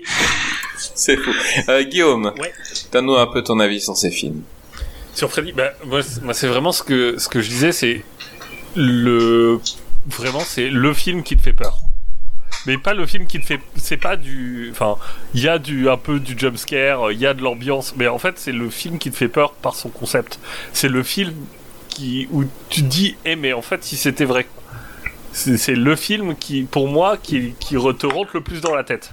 De, de, je pense même quasiment tous les films d'horreur. Euh, c'est le concept, euh, comme, euh, comme on disait avant, c'est le concept génial. C'est euh, c'est le moment où tu es vulnérable, c'est le moment où tu peux pas te rassurer, c'est le moment où tu peux pas. T'as enfin, t'as pas d'aide, t'es tout seul. Et, et il peut se passer tellement de trucs. Et, et après avoir vu Script, tu te, tu dors pas. avoir- après avoir vu euh, Freddy, pardon, tu dors pas. Tu, tu dors pas tout de suite. Tu dors pas bien. Et, et ensuite, ça nous a donné Freddy contre Jason. Et donc rien que pour, rien que pour ça. c'est- c'est- c'est- Le meilleur film de tous les Ça temps, il faut le dire. et le, le Oh, petit clin il est, il- le petit il- clin il est d'œil sur la scène de sympathique. fin. mais- Ouais. Ah, il est sympathique, mais euh, c'est pas au niveau d'un- des Freddy 1 et 3, quoi. Non, non, non, bien sûr. Mais, je conseille aussi, ouais, Freddy contre Jason, je conseille aussi. Il est, sympa, il, raison. est, il- il est comique. Il est, il Ouais, est- ouais, carrément. Moi, je, voilà, Euh, voir Jason se faire manipuler par un Freddy euh, en, totalement en roue libre, Robert Englund, parce qu'on n'en parle pas, mais l'interprète fait beaucoup. Euh, il suffit de voir le remake de Freddy, euh, où l'acteur, ben, il fait ce qu'il peut, mais euh, mais c'est pas Robert Englund. C'est pas Robert Englund, ouais, voilà, c'est ça. il, il a pas la folie, il a pas le truc. euh, le gars, il a, il a, il a, il a fait vraiment un personnage culte. Il en a fait un. J'aimerais bien demander à Louisa si on lui a donné envie de voir ce film. Bah, euh, euh, d'un côté oui parce que ça a l'air quand même assez bien fait et d'un autre côté j'ai- j'aime bien le sommeil donc euh, je, je voudrais pas Regarde-le le l'abandonner matin, toute la journée c'est pour de dormir Non, attention, attention que. Regarde-le en français, ça attention passera. que si ça se trouve, donc euh, je suppose que tout le monde ici l'a vu beaucoup plus jeune. Euh, là, je l'ai revu pour l'émission et je je sais pas si euh, les effets spéciaux maintenant te marqueront de la même façon. Euh, rien que le fait que Johnny Depp il a à peu près euh, 20 millilitres de sang dans le corps, c'est C'est ça. Non, mais, c'est- mais bon, moi je trouve que ça, ça c'est plutôt bien vieilli justement ce côté hyper euh, outrancier. euh, je, trouve qu'il a très bien vieilli ce, ce- cet effet-là. Oui, c'est pas du Peter Jackson, non. C'est pas du. Peter Jackson non plus au niveau de l'outrance. euh. Oui, c'est pas Brain Dead, hein, c'est sûr, mais Et un truc qui est fou, donc, euh, c'est que Johnny Depp, donc, euh, il a eu son premier rôle dans un film, Et euh, pour euh, pour l'incarner, il y a eu plusieurs personnes qui ont qui ont passé le casting. Il y avait Charlie Sheen, John Cusack, Brad Pitt, Kiefer Sutherland et Nicolas Cage qui, avaient- qui auraient pu Ah, tous faire leur premier film euh, euh, là et ils ont pris euh, Johnny Depp. Casting quoi. de dingue hein, quand il pense. C'est fou parce que t'imagines si euh, ça. si s'il avait su qui ce que deviendraient ces mecs-là, le mec ils les auraient tous pris, il aurait Ouais, fait, ça, il, il il aurait écrit des rôles eux, pour quoi. eux. Ouais, Quoi. mais Nicolas Ouais, Cage, il aurait- il aurait fait le méchant. ouais. et- ah Nicolas Cage, il ferait un, un Freddy Il ferait un génial. psychopathe génial. Nicolas. Cage est parfait de toute façon. Ah mais mais Je suis en train d'imaginer un Freddy façon Pirate des Caraïbes, tu vois. Ouais, c'est vrai. Mais mais Freddy mais tellement Nicolas Cage. le- Mais alors euh, Avec Ah Bruce ouais. Bruce Lee avec Bruce Lee, Il faut toujours Bruce Lee, c'est important. Ben l'actrice aussi euh, He- He- Heather euh, Logan Camp euh, devait aurait pu être jouée par Demi Moore, Courtney Cox euh, ou Tracy Gold. Euh, c'est dingue aussi euh, de se dire voilà ils, ils sont passés tout près et Courtney Cox qui a préféré être avec dans le film Musclor plutôt. Bon. Avec Dolph Choix de Lundgren. carrière euh, Bah après, discutable. elle a l'escrime, Dolph non Lundgren. non, non, les vrais débuts. Tout à fait. Non, les vrais débuts de Courtney Cox, c'était quand elle dansait avec Bruce Spring- Tout à fait. Springsteen dans le, Ouais. dans comment s'appelait cette chanson? Je sais plus. Euh, euh, Dance- euh, Dancing in the Dark, je crois. Et c'est devenu un gimmick pour les producteurs de Friends qui ont fait en sorte qu'il y ait toujours une scène de danse à un moment donné ou un autre pour Monica, parce que cette scène de danse, euh, bah, elle danse un peu le Mia quoi hein, dans ce dans ce clip. Et ben, euh, elle a marqué les esprits quoi. Bah, après, elle est aussi revenue avec Wes Craven Scream, dans euh. Scream. Absolument. La boucle est bouclée. C'est reculé pour mieux sauter. Ouais, parce que, euh, elle est encore là, elle sera là dans le 5. hein. ouais. Il y a, il y a un oui, cinq. il y a- Ah oui, il y a c'est- un oui, 5 il y a qui une arrive euh, en bande-annonce, 2020, euh, début 2022 et qui a l'air très sympathique. En fait, Louisa, je l'ai vue là au bord de la route, je lui ai dit viens dans l'émission. et voilà, elle est sympa, elle la- l'accompagne et euh, Non mais tu sais quoi? Tu m'as tellement donné envie de me lancer dans, dans euh, les films d'horreur, en tout cas de, de suivre. Euh, j'ai, j'aurais jamais fait ça auparavant. Je suis allé voir Halloween Kills. Ah. Euh, la première semaine là, c'est sorti. Je suis allé le voir. Ah, et alors, allez, bah, faut- moi je l'ai pas encore un peu vu, donc euh, ne me spoilez pas.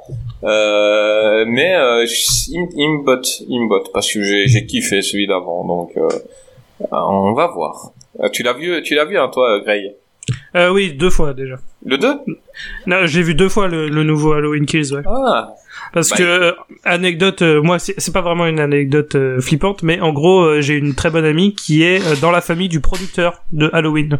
Donc du coup je tout à chaque fois qu'il y a un nouveau Halloween qui, qui sort, on a ce truc où on va tous les deux voir le, le nouveau Halloween euh, à chaque fois. Et du Alors, coup dès qu'il y a des noms dans les producteurs, elle connaît les gens. euh, c'est mon cousin machin. euh, quand on regarde le Alors, premier Halloween, elle fait ça. bah écoute, Mais on un va des être copains. producteurs, hein. c'est c'est quand même euh, la boîte de Harvey Weinstein. Donc Euh, ce n'est pas euh, euh, non non, ce n'est pas euh, Harvey Weinstein. En fait, euh, voilà. Grey, c'est Hervé Weinstein. Euh, Junior. on l'appelle, on l'appelle C'est Grey ça. pour ne pas que. Donc euh, il y a ici on a Xavier Dupont-Ligonnès, on a Hervé Weinstein. euh, C'est pour ça que la caméra s'arrête au niveau de mon tronc et pas plus bas parce que voilà, il y a une actrice qui passe un casting en ce moment. Euh, voilà. Et ben, c'est du propre. Et attends, il faut que tu nettoies un peu l'écran là. Oh peu- euh, peu d'ectoplasme. l'éventreur, euh, toi est-ce que tu as... Euh, Reparle-nous de Freddy, donc tu l'as vu gamin, Euh, parle-nous un peu vu, de, de je l'ai vu à film. 7 ans, je l'avais pas revu depuis, là je l'ai revu ce week-end. Et c'est c'est très bizarre ça fait. C'est un film d'horreur et en même temps ça m'a fait l'effet d'un film doudou. Hum. Et euh, Ah mais un film d'horreur peut être un ouais, film ça doudou. me fait Hein. vraiment les, les deux en même Com- temps. complètement. Et euh, ouais, j'ai pris, j'ai pris beaucoup de plaisir à voir ce film. J'ai pris des notes sur les films que j'ai regardés. J'ai quasiment rien noté sur Freddy parce que j'étais complètement dedans en fait. J'étais Ouais, dedans. J'étais, j'étais bien. J'étais euh, allongé sur le canapé à regarder le film. J'étais nickel. Franchement, c'est, je, je, je, en fait, je sais pas grand chose à dire de plus à part que j'ai kiffé quoi. C'est tout. Est-ce que tu vas revoir les suites là maintenant comme ça Je pense que je vais les re-regarder. Ouais. Mm. Je les ai pas toutes vues. J'ai vu 1, 3, 5, je crois. Donc il, il m'en manque quelques-uns. Donc euh, va falloir que, que je compte le vide. Et tu as vu euh, Freddy contre Jason? Non. Ah. Eh ben écoute, euh, Obligatoire. Tu, quand tu le verras, donne-nous ton avis. euh, refais une pastille parce que euh, non, mais c'est c'est à voir. C'est à Ouais, voir. J'en ai beaucoup entendu parler, mais c'est vrai que j'ai jamais pris le temps de le regarder. En gros, c'est euh, Freddy. Ben Contre Jason, oui, tout le monde a oublié son nom. Ouais. Euh, J'ai lu le titre en fait, euh, voilà. tout, tout le monde a oublié son nom, donc il ne sait pas revenir parce que Freddy, si on ne sait pas son nom, bah, il- si on ne dit pas son nom, si on ne le prononce pas, il n'a aucune force.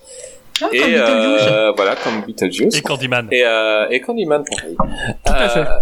Et donc, euh, il arrive à rentrer dans dans l'esprit de Jason Voorhees euh, pour euh, pour aller commettre les meurtres à sa place.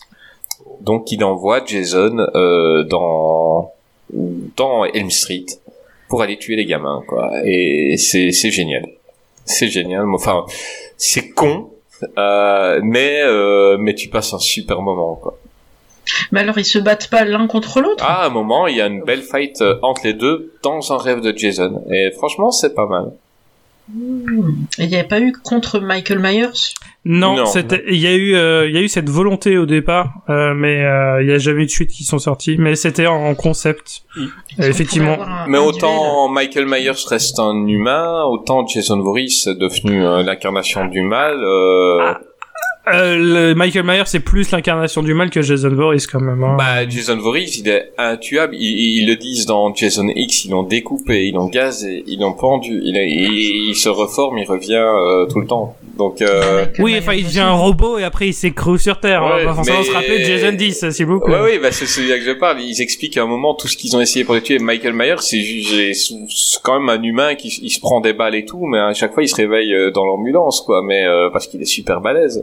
Mais il n'est pas euh, comme Jason, il n'est pas euh, euh, démoniaque. Euh, et c'est pas un zombie en fait.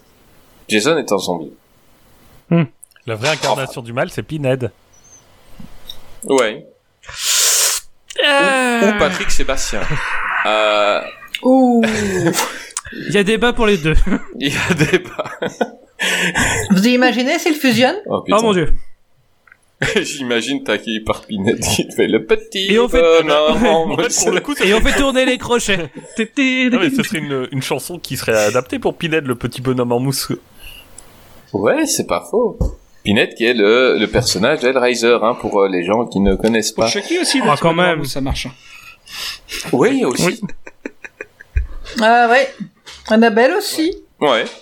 Eh ben écoute, c'est- du coup, ce serait la petite ça c'est une mousse. super transition. Tu parles d'Annabelle, donc on va attaquer les dossiers Warren, euh, The Conjuring ou la Conjuration au Québec. On ne sait pas ce que ça Ah. veut dire la Conjuration. Clégo est au taquet. Euh, qui est un film d'horreur réalisé par euh, par euh, le grand et le magnifique et le génial James Wan, sorti en 2013, avec euh, Vera Farmiga, Patrick Wilson qui, retranche, qui ressemble étrangement au, au père dans Poltergeist. Je sais pas si euh, si vous avez fait rapprochement, mais moi oui, je me dis, putain, on dirait que c'est le même acteur quoi dans Poltergeist et dans Conjuring, mais non, c'est pas c'est pas lui. Il y a des, il y a il y a 30 ans d'écart, enfin soit. Il y a Ron Livingstone, Lily Taylor, Joey King et Shanley Caswell. Euh, ben, j'ai entendu que Clégo avait adoré ce film. Euh, donc, euh, Clégo, J'ai adoré le détester, Euh, surtout. bah déjà, euh, fais-nous le pitch du film. Ah, le pitch du film. Euh, Ah bah, un film que tu as aimé, ça risque d'aller. Ouais. Euh... C'est en fait, ce sont des. Je sais même plus comment le titre. J'étais j'étais tellement dedans que je me souviens même plus de l'histoire en fait. C'est la, même qu'Amityville. Euh, ouais. En fait, il déteste quelque Non, chose qu'il je a l'ai pas vu. Mais euh, bah, c'est une famille qui arrive dans une maison, si je me trompe pas. Et, euh, Jusque-là, oui. C'est- C'est c'est déjà bravo. Et euh, la maison est. euh, et il se passe des choses bizarres dans cette maison. Elle est hantée. Tu peux le dire. donc, euh, euh, la mère de famille va chercher euh, les euh, Warren euh, pour euh, l'aider à à désenvoûter cette maison. Tu veux un Red Bull? Non, c'est bon. Mm. Ah. Et, euh, Tu veux un peu et, d'alcool euh, et après, bah, il se passe euh, plein de choses euh, qui fait que ça reste euh, ça reste grosso, grosso modo de la merde. Et... Ouais, Ah, je bah, être violent. Là, je te Bah, on trouve dur, on- je te on- trouve on- dur déjà, parce que Conjuring, on- on pourtant. va Le chien dès le départ déjà c'est mort. Ouais, là, Ouais. là. Et euh, non, en fait, le gros problème que j'ai avec ce film, c'est que j'arrive à m'attacher à personne. Il me laisse pas le temps de m'attacher au personnage. Ça va trop vite. Et euh, en fait, je, je, je finis par m'en foutre de ce qui se passe au film. C'est jamais subtil. Et euh, non, il y a des moments où ils sont euh, ils sont là avec les Warren dans la maison. euh, et la vie, la famille, elle le vit quand même vachement bien. À un temps, c'est, Eh, on va manger des glaces et des pancakes, ouais, c'est cool. Euh, Il y a des démons dans la maison. Je sais pas, tu peux pas flipper un minimum. Ils peuvent pas partir, voyons, ils n'ont nulle part où aller. Ouais, ils viennent de changer d'état, ils ont plus d'économie, euh, blablabla. Mais, euh, Ouais, c'est ça, il y a tout qui meurt autour d'eux, il y a des trucs qui se passent, des bleus, et on fait, ouais, on va rester sur place, non, pas de soucis. y a- y a rien de.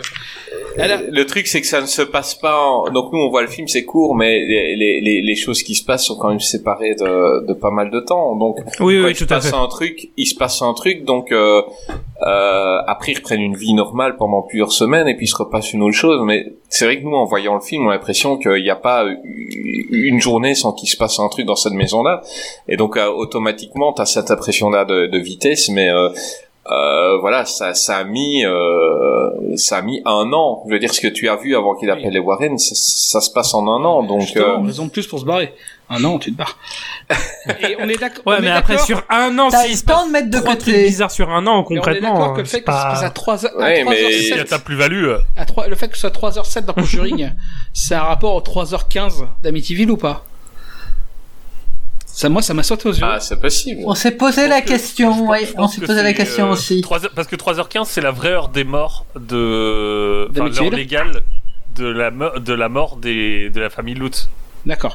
Et là, c'est, Pas de, pas de la famille Lutz. et là, euh, t'as, pareil, t'as le retour Oui. de 3h07. Et je me dis, tiens, c'est un hommage pas subtil, en fait, comme tout le reste du film.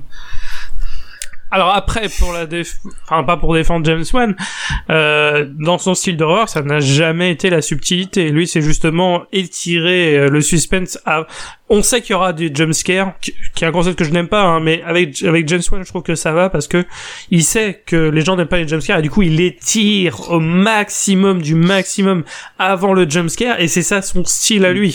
C'est, il s'en cache pas et c'est ça dans les autres films. Hein, euh, Insidious machin. Non mais du coup c'est voilà, c'est pour ça que c'est pas subtil. Parce que lui c'est pas son, enfin c'est pas son style d'horreur. euh, J'ai, eu beaucoup de mal. Ouais. Là je comprends tout à fait. Moi j'aime bien le premier euh, Conjuring. C'est quand même Les le, suites, le plus subtil. c'est Bah, moi, je trouve discutable. que je, je ouais, trouve c'est- les le- suites le c'est plus discutable, mais le premier est vraiment bien quoi. je le trouve efficace, mais Ouais. grave efficace. Rien que le début avec Annabelle, euh, masterpiece. Enfin, moi, le début, euh, il m'a fait flipper, euh, clairement. La, la Après, ils en ont fait un film qui était moins flippant que les cinq premières minutes du Qui était début. même carrément à chier, hein, faut le dire. Euh, Mm. Mais les, les cinq premières minutes du film, moi, voilà, moi, ça m'a, ça m'a mis dedans. La scène et- du cache-cache, extraordinaire, C'est terrible. avec les applaudissements, Ben, extraordinaire c'est- cette scène. c'est- Oui, quand il joue avec sa fille. Oh Mais mon dieu. oui. Mais Pour moi c'est la meilleure scène du film, hein, vraiment. Elle est, C'est elle ouf la cette petite scène. où tu vois juste les mains qui passent entre les robes là qui claquent. Mais oui. Ah, Dingue, hein. Oui, ça, c'était Il a magnifique. pas que des défauts. Ouais, hein. clairement. J'ai taillé, mais il a pas que des défauts. celui-là. Oui. Non, moi c'est un, c'est un film euh, qui m'a qui m'a fait du bien parce que euh, euh, j'étais un grand fan de films d'horreur et dans les années 2000 j'étais pas bien servi. Euh, j'ai j'ai pas j'ai pas pris mon pied dans les années 2000 et puis euh, Conjuring est arrivé mais c'est surtout euh, bah, James, Wan hein, qui est arrivé avec un nouveau style et qui m'a réconcilié avec les films d'horreur et euh, et qui m'a amené euh, il m'a amené ce que j'avais envie de voir. Et, j'ai trouvé voilà tu dis que tu t'es attaché à personne. Moi Ed Warren dans le film je le trouve cool euh, Patrick Wilson est génial. euh, bah, euh, Patrick Wilson est génial ouais. tout le temps. Hein. Je veux dire, euh, tu prends euh, Watchmen, euh, s'il y a un truc à sauver, c'est lui. Euh, Il est, il est terrible ce mec. Euh, moi, je, je kiffe.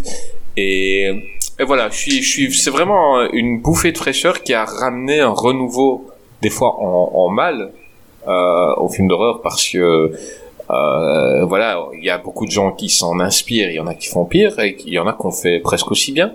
Mais ça a amené un renouveau au film d'horreur. Euh, moi, le film, voilà, le, le film me fait flipper vraiment. Euh, Et puis ça a marché auprès du public et des critiques parce qu'on en a eu 8 hein, depuis. Euh, Enfin, de- du, film Conjuring, de, de l'univers Conjuring, je veux dire. Il y, a, il y a eu trois Conjuring, mais il y a eu huit films avec les spin-offs, quoi. Donc c'est que ça marche, quoi. C'est clair. Euh, Oli, t'as vu ce film? Oui. Est-ce oui, que t'as eu peur? Euh, sur le jumpscare, et c'est vraiment c'est le truc que je lui reproche, euh, c'est il va dans la facilité en disant ouais on va te faire peur en faisant des jumpscares.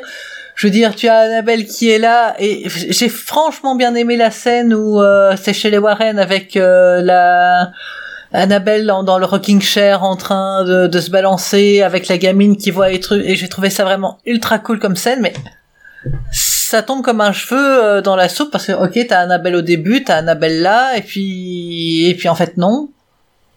Bah pour moi, pour moi, ce Euh, truc-là, donc- c'est pour montrer que bah, ils, ils doivent se rappeler qu'ils ont un enfant et, et qu'ils doivent sauver une famille qui a des enfants. Enfin, euh, c'est aussi leur rappeler leur truc euh, parent, le l'esprit parental, quoi. Enfin, pour moi, c'est ça. Ouais, mais je veux dire, pourquoi Annabelle à ce moment-là, quoi? Je veux dire, t'as cette histoire de, de puits au fond de la maison à aller chercher machin aussi et qui tombe un peu à plat. c'est- euh. Je pense que c'était un besoin pour euh, diversifier un peu le, le décor parce que sinon concrètement tout se passe dans la maison et je pense que euh, James Wan voulait jouer avec ça. euh, Enfin, je je- j'interprète pas ses propos, hein, je- je- j'imagine. Euh, déjà le truc, l'anecdote avec la poupée Annabelle est très connue dans ceux qui connaissent les Warren machin et donc je pense qu'ils ont voulu profiter de ce truc là en essayant d'avoir plus de rythme dans le film, euh, vu que du coup, si ça se passe pas dans la maison, quand t'es le public et que tu connais pas l'histoire d'Annabelle, tu te dis, bon, vu que ça se passe pas dans la maison, euh, il va rien se passer, tu vois, les gens sont à l'abri. Et finalement, je Mhm. pense que la scène avec Annabelle est là pour dire que non, non, il y a, il y a plein de trucs qui font flipper dans cet univers. Euh, c'est, ben, voilà, ben, il y les a- démons, il y a pas que le celui de la maison, il y en a plein. Ouais, ouais, mais je veux dire, ça avait été bien insisté justement dans cette scène où euh, la gamine entre dans le bureau des Oui. Warren en disant non, ma chérie, tu ne peux pas venir ici, c'est fait. Et donc de Mais- raj- voilà, et de rajouter Annabelle là-dedans, pour moi, c'est non, un mais peu en fait, euh, prendre le si, public par la main. euh, donc euh, Guillaume va va démystifier ça après, hein, mais euh, c'est en gros quelque chose qui normalement, si on suit leur euh, biographie, s'est passé pendant qu'ils étaient dans la maison là-bas. Mm. Annabelle et euh, leur fille euh, a eu affaire à Annabelle dans la maison, donc. On- Faut pas oublier que c'est censé être tiré de faits réels Ah ouais, et oui. donc c'est pas ça. lui, c'est pas James Wan qui l'a amené euh, comme ça. Apparemment, donc euh, ils ont dû quitter la maison, ils étaient là-bas pour euh, pour un souci avec Annabelle dans leur maison. et Qui apparemment ça s'est passé. Donc euh, on, on- Guillaume en dira plus après, mais euh, euh, voilà, c'était ce n'était pas que cinématographique, c'était Mm. euh, historique aussi. Euh, Et c'est littéralement le pitch aussi de Annabelle 3 d'ailleurs. Ouais. C'est les parents sont ailleurs et du coup il y a la poupée euh, fout la merde avec les autres objets hantés de la- chez les Warren et ça devient un peu la nuit au musée euh, Je l'ai pas vu version celui-là. version horreur. Version horrifique. Il parle du cercueil de vampire euh, ou pas Euh, non, Euh, il parle de. Alors au niveau des fantômes là-bas, t'as un chien, t'as euh, une armure de samouraï, qui est un truc très. stylé. C'est le truc euh, le plus stylé du film, clairement. Après le reste, ça n'a aucun spoiler, ça n'a aucun intérêt à Annabelle 3. Mais euh, plusieurs petits, euh, plusieurs trucs euh, assez connus de l'univers Warren, mais il n'y a pas le cercueil des vampires. Mais Parce qu'ils avaient donc apparemment un cercueil de, de vrais vampires. Alors on sait pas quel est le vampire, ils ont jamais dit qui était le vampire, euh, on n'a pas de photo ni rien, mais ils ont le cercueil. Spermula euh, pour. euh, Mais avec Sans ou le sans le corps dedans Ah bah c'est beaucoup plus facile. Oui, tu prends n'importe quel cercueil, c'est un cercueil de vampire. Concrètement, voilà, tu mets une croix sur le truc, c'est réglé, c'est un truc de Le vampire. cercueil de vampire, voyons. Ah oui, Oui, C'était- oui. il y avait une plaque dessus, vrai cercueil de vampire. Mais non, mais c'est parce que quand tu l'ouvrais, t'avais le, le flash du vampire qui avait Non, vu le soleil en fait. Si les Warren l'ont dit, c'est que c'est vrai. Et, puis il y avait l'ail. C'est ça parce que. T'avais un diffuseur d'ail euh, constamment. euh, c'est pour que le vampire reste enfermé. euh, que ouais, les d'accord. J'arrête pas de pisser euh, des yeux là, les gars, j'en peux Les plus. Warren ont quand même fait signer euh, pour pour toute cette série une Oui. un contrat qui dit que en fait le film, la série de films n'a pas le droit de dire du mal des Warren. Oh bah tiens. Peut-être que dans les suites ils vont changer parce que maintenant les euh, bah, les deux Warren sont décédés maintenant. Oui. Euh, D'ailleurs le, le troisième Conjuring était euh, à la fin on a un rest in peace euh, Lorraine Warren parce que Ed était déjà mort à ce moment-là. Mais euh, du coup peut-être que alors je pense pas qu'il y aura un Conjuring 4 parce que clairement le 3 fait euh... Bon, on fait pas film de trop, mais parce que bon, ça a fait un milliard, donc euh, il y aura, il y aura des suites, c'est sûr. Mais euh, d'un point de vue histoire et thème, je sais pas sur un Conjuring 4, mais si jamais un jour ils reprennent le truc des Warren, ce serait bien qu'ils en fassent en version euh, justement. euh, Ouais, c'est ça. Mais ils avaient fait ça avec euh, euh, Ouija 2, notamment. Alors, Ouija 1 était un film d'horreur extrêmement lambda et sans intérêt. Mais Ouija 2 était vraiment euh, très intéressant. Euh, pour cette raison, parce que justement, t'as vraiment euh, ce côté, euh, on a des médiums et qui font les Ouija, et eux, ils savent que c'est, pour eux, c'est de l'arnaque, tout ça, et ils font exprès des arnaques auprès des crédules, et finalement, après, ça devient vrai, et ils se font avoir, et du coup, euh, il y a un côté très méta dans ce truc, dans Ouija 2 que je conseille, euh, tout à fait. Ah, sympa, Du coup, euh, ouais, j'aime bien oui, Ouija pitch. 2, je vous le conseille, est très sympathique. Tiens, en parlant de Ouija, est-ce que vous avez vu le court métrage qui reprend justement euh, le Ouija, mais en version euh, Zoom? J'ai vu le film, j'ai vu un film d'horreur sur Zoom et un film d'horreur sur Skype, mais euh, je n'ai pas vu ce court métrage. Non. C'est les suites de deux. C'est enfin, c'est- c'est un, c'est un moyen métrage. C'est un moyen métrage. En fait, il est vachement, vachement bien foutu parce qu'il reprend le principe de Ouija, mais en mode Zoom. C'est la suite de Denise au Et téléphone. euh, c'était un, c'est et c'était en fait un, un truc d'étudiant, mais c'est vachement bien ficelé. Et quand tu regardes, il dit voilà, il a chacun a tourné ça chez lui avec le, réalisateur qui chapeautait en disant tu vas faire ça comme éclairage, tu vas faire ça comme machin et tout. Et donc c'est- super homogène et tout. En sachant qu'ils ont tous fait avec la moyenne du bord et euh, c'est tout dans, euh, enfin, facilement les 9 dixièmes du, du film, c'est tout dans le suggéré et ça marche vachement bien. Souvent les films d'horreur, ceux qui vieillissent le mieux, c'est ceux où on montre pas et c'est très suggéré. C'est pour ça que personnellement, alors je, je sais pas vous, mon film d'horreur préféré, c'est le projet Blair Witch, pour ma part. Alors que concrètement, on ne voit rien du tout. Et c'est, je trouve le film euh, un des plus flippants que j'ai eu de ma vie. Et à chaque fois que je le revois, c'est genre avec énorme plaisir. Alors que concrètement, euh, il y a deux bouts de bois, quoi. Enfin, vraiment, euh, c'est tout. Ah, moi, c'est l'inverse, c'est Brain Dead. Ah. Ah, Branded, exceptionnel. Mais c'est pas un film d'horreur, Branded, c'est Ouais, une comédie. C'est drôle. Ouais, Branded, c'est une comédie quand même. Mais j'adore Au aussi. Christ, Je Hein. vous botte le cul, mais putain, je kiffe. Ouais, et- Euh, Les, les tondeuses à gazon euh, d'une manière très dérangeante. euh. on, on va voir si elle fait ses devoirs. Tu l'as vu, euh, Louisa, ce Non, mais je voulais parler de The Descent parce que j'ai cru comprendre qu'il y avait un truc caché dans la cave des Warren. Et ben, bah du coup, ça fait un lien avec la spéléologie. Et donc, euh, j'ai posé la question autour de moi. J'ai fait mes devoirs au moins de ce côté-là. Toutes les personnes autour de moi qui ont vu The Descent ne veulent jamais entrer dans une grotte de leur vie. Euh, Ah, il y a- cet je- je- effet-là je- est je réel, me porte en faux. je connais des gens qui, qui, voilà, Je qui l'ai vu et je veux. Qui, qui montrent des photos. Je mais, mais enfin, vous allez décéder, il y a des choses dedans. Donc, euh, bon, après, je, après peut-être que c'est un instinct Non, de non, faut- pas aller dans un trou, euh, loin de la lumière du jour. Ou, bah, d'ailleurs, il y a des enfants coréens, souvenez-vous, qui étaient restés enfermés pendant 14 jours. Il avait fallu. Ah, ouais. Tout à plus fait. que 14 jours d'ailleurs. Donc, euh, non, je- c'est c'est pas sain d'aller dans un trou. euh, Mais je crois que je crois que c'est une volonté maintenant de, de, de toute personne qui écrit des histoires d'horreur de trouver des endroits où tu es ultra vulnérable. Euh, tu peux pas être plus vulnérable que dans ton sommeil. Tu peux pas être plus vulnérable qu'au fond d'une grotte à, à 500 mètres euh, de tout et, et que ce n'est que des que, que des petits passages où tu dois ramper. Tu peux tu peux pas être euh, plus vulnérable que sur une petite barque au milieu de la mer. Tu vois. La tagline de Alien. La tagline de Alien. Dans l'espace, personne ne vous entendra crier. euh. Alien et le, le- le- encore Alien, ils ont poussé le truc encore plus loin. C'est que si tu tues l'alien, tu meurs parce qu'il a du sang acide.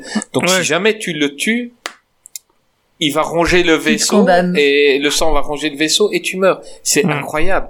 Et, The et- Thing aussi.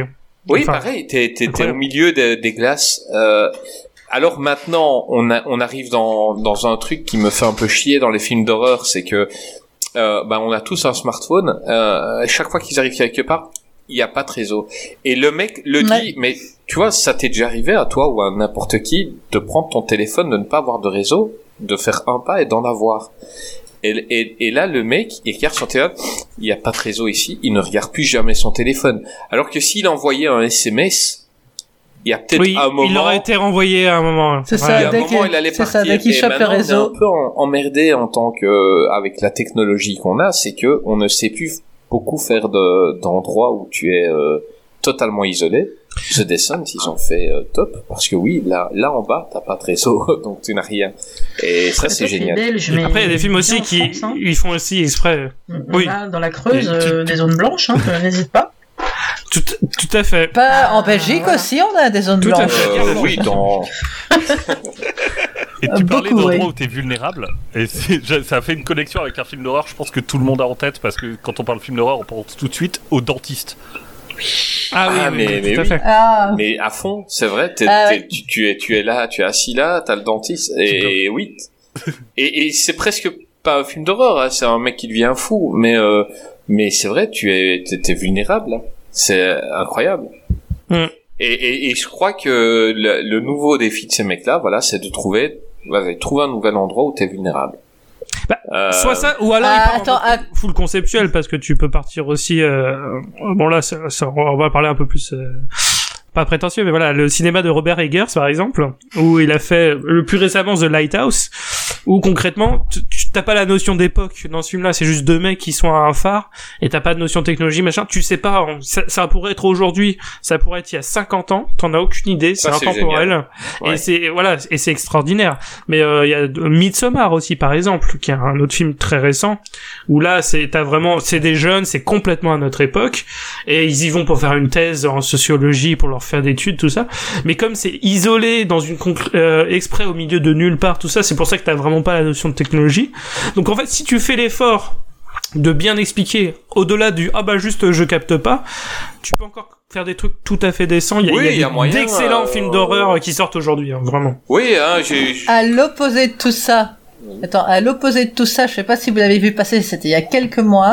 C'est dans une chambre, c'est avec Animal Crossing, et ils avaient réussi à faire une bande-annonce de film d'horreur avec Animal Crossing, où ce qui se passait dans la console se passait dans la chambre. Alors, Et c'était efficace, hein. C'était l'autre, elle est là, elle va dans sa chambre, elle ouvre le tiroir sur la console, t'as le tiroir qui s'ouvre euh, dans, dans sa chambre, t'as un jeu avec les lumières et tout. C'est tout simple, mais ça fait diablement le job.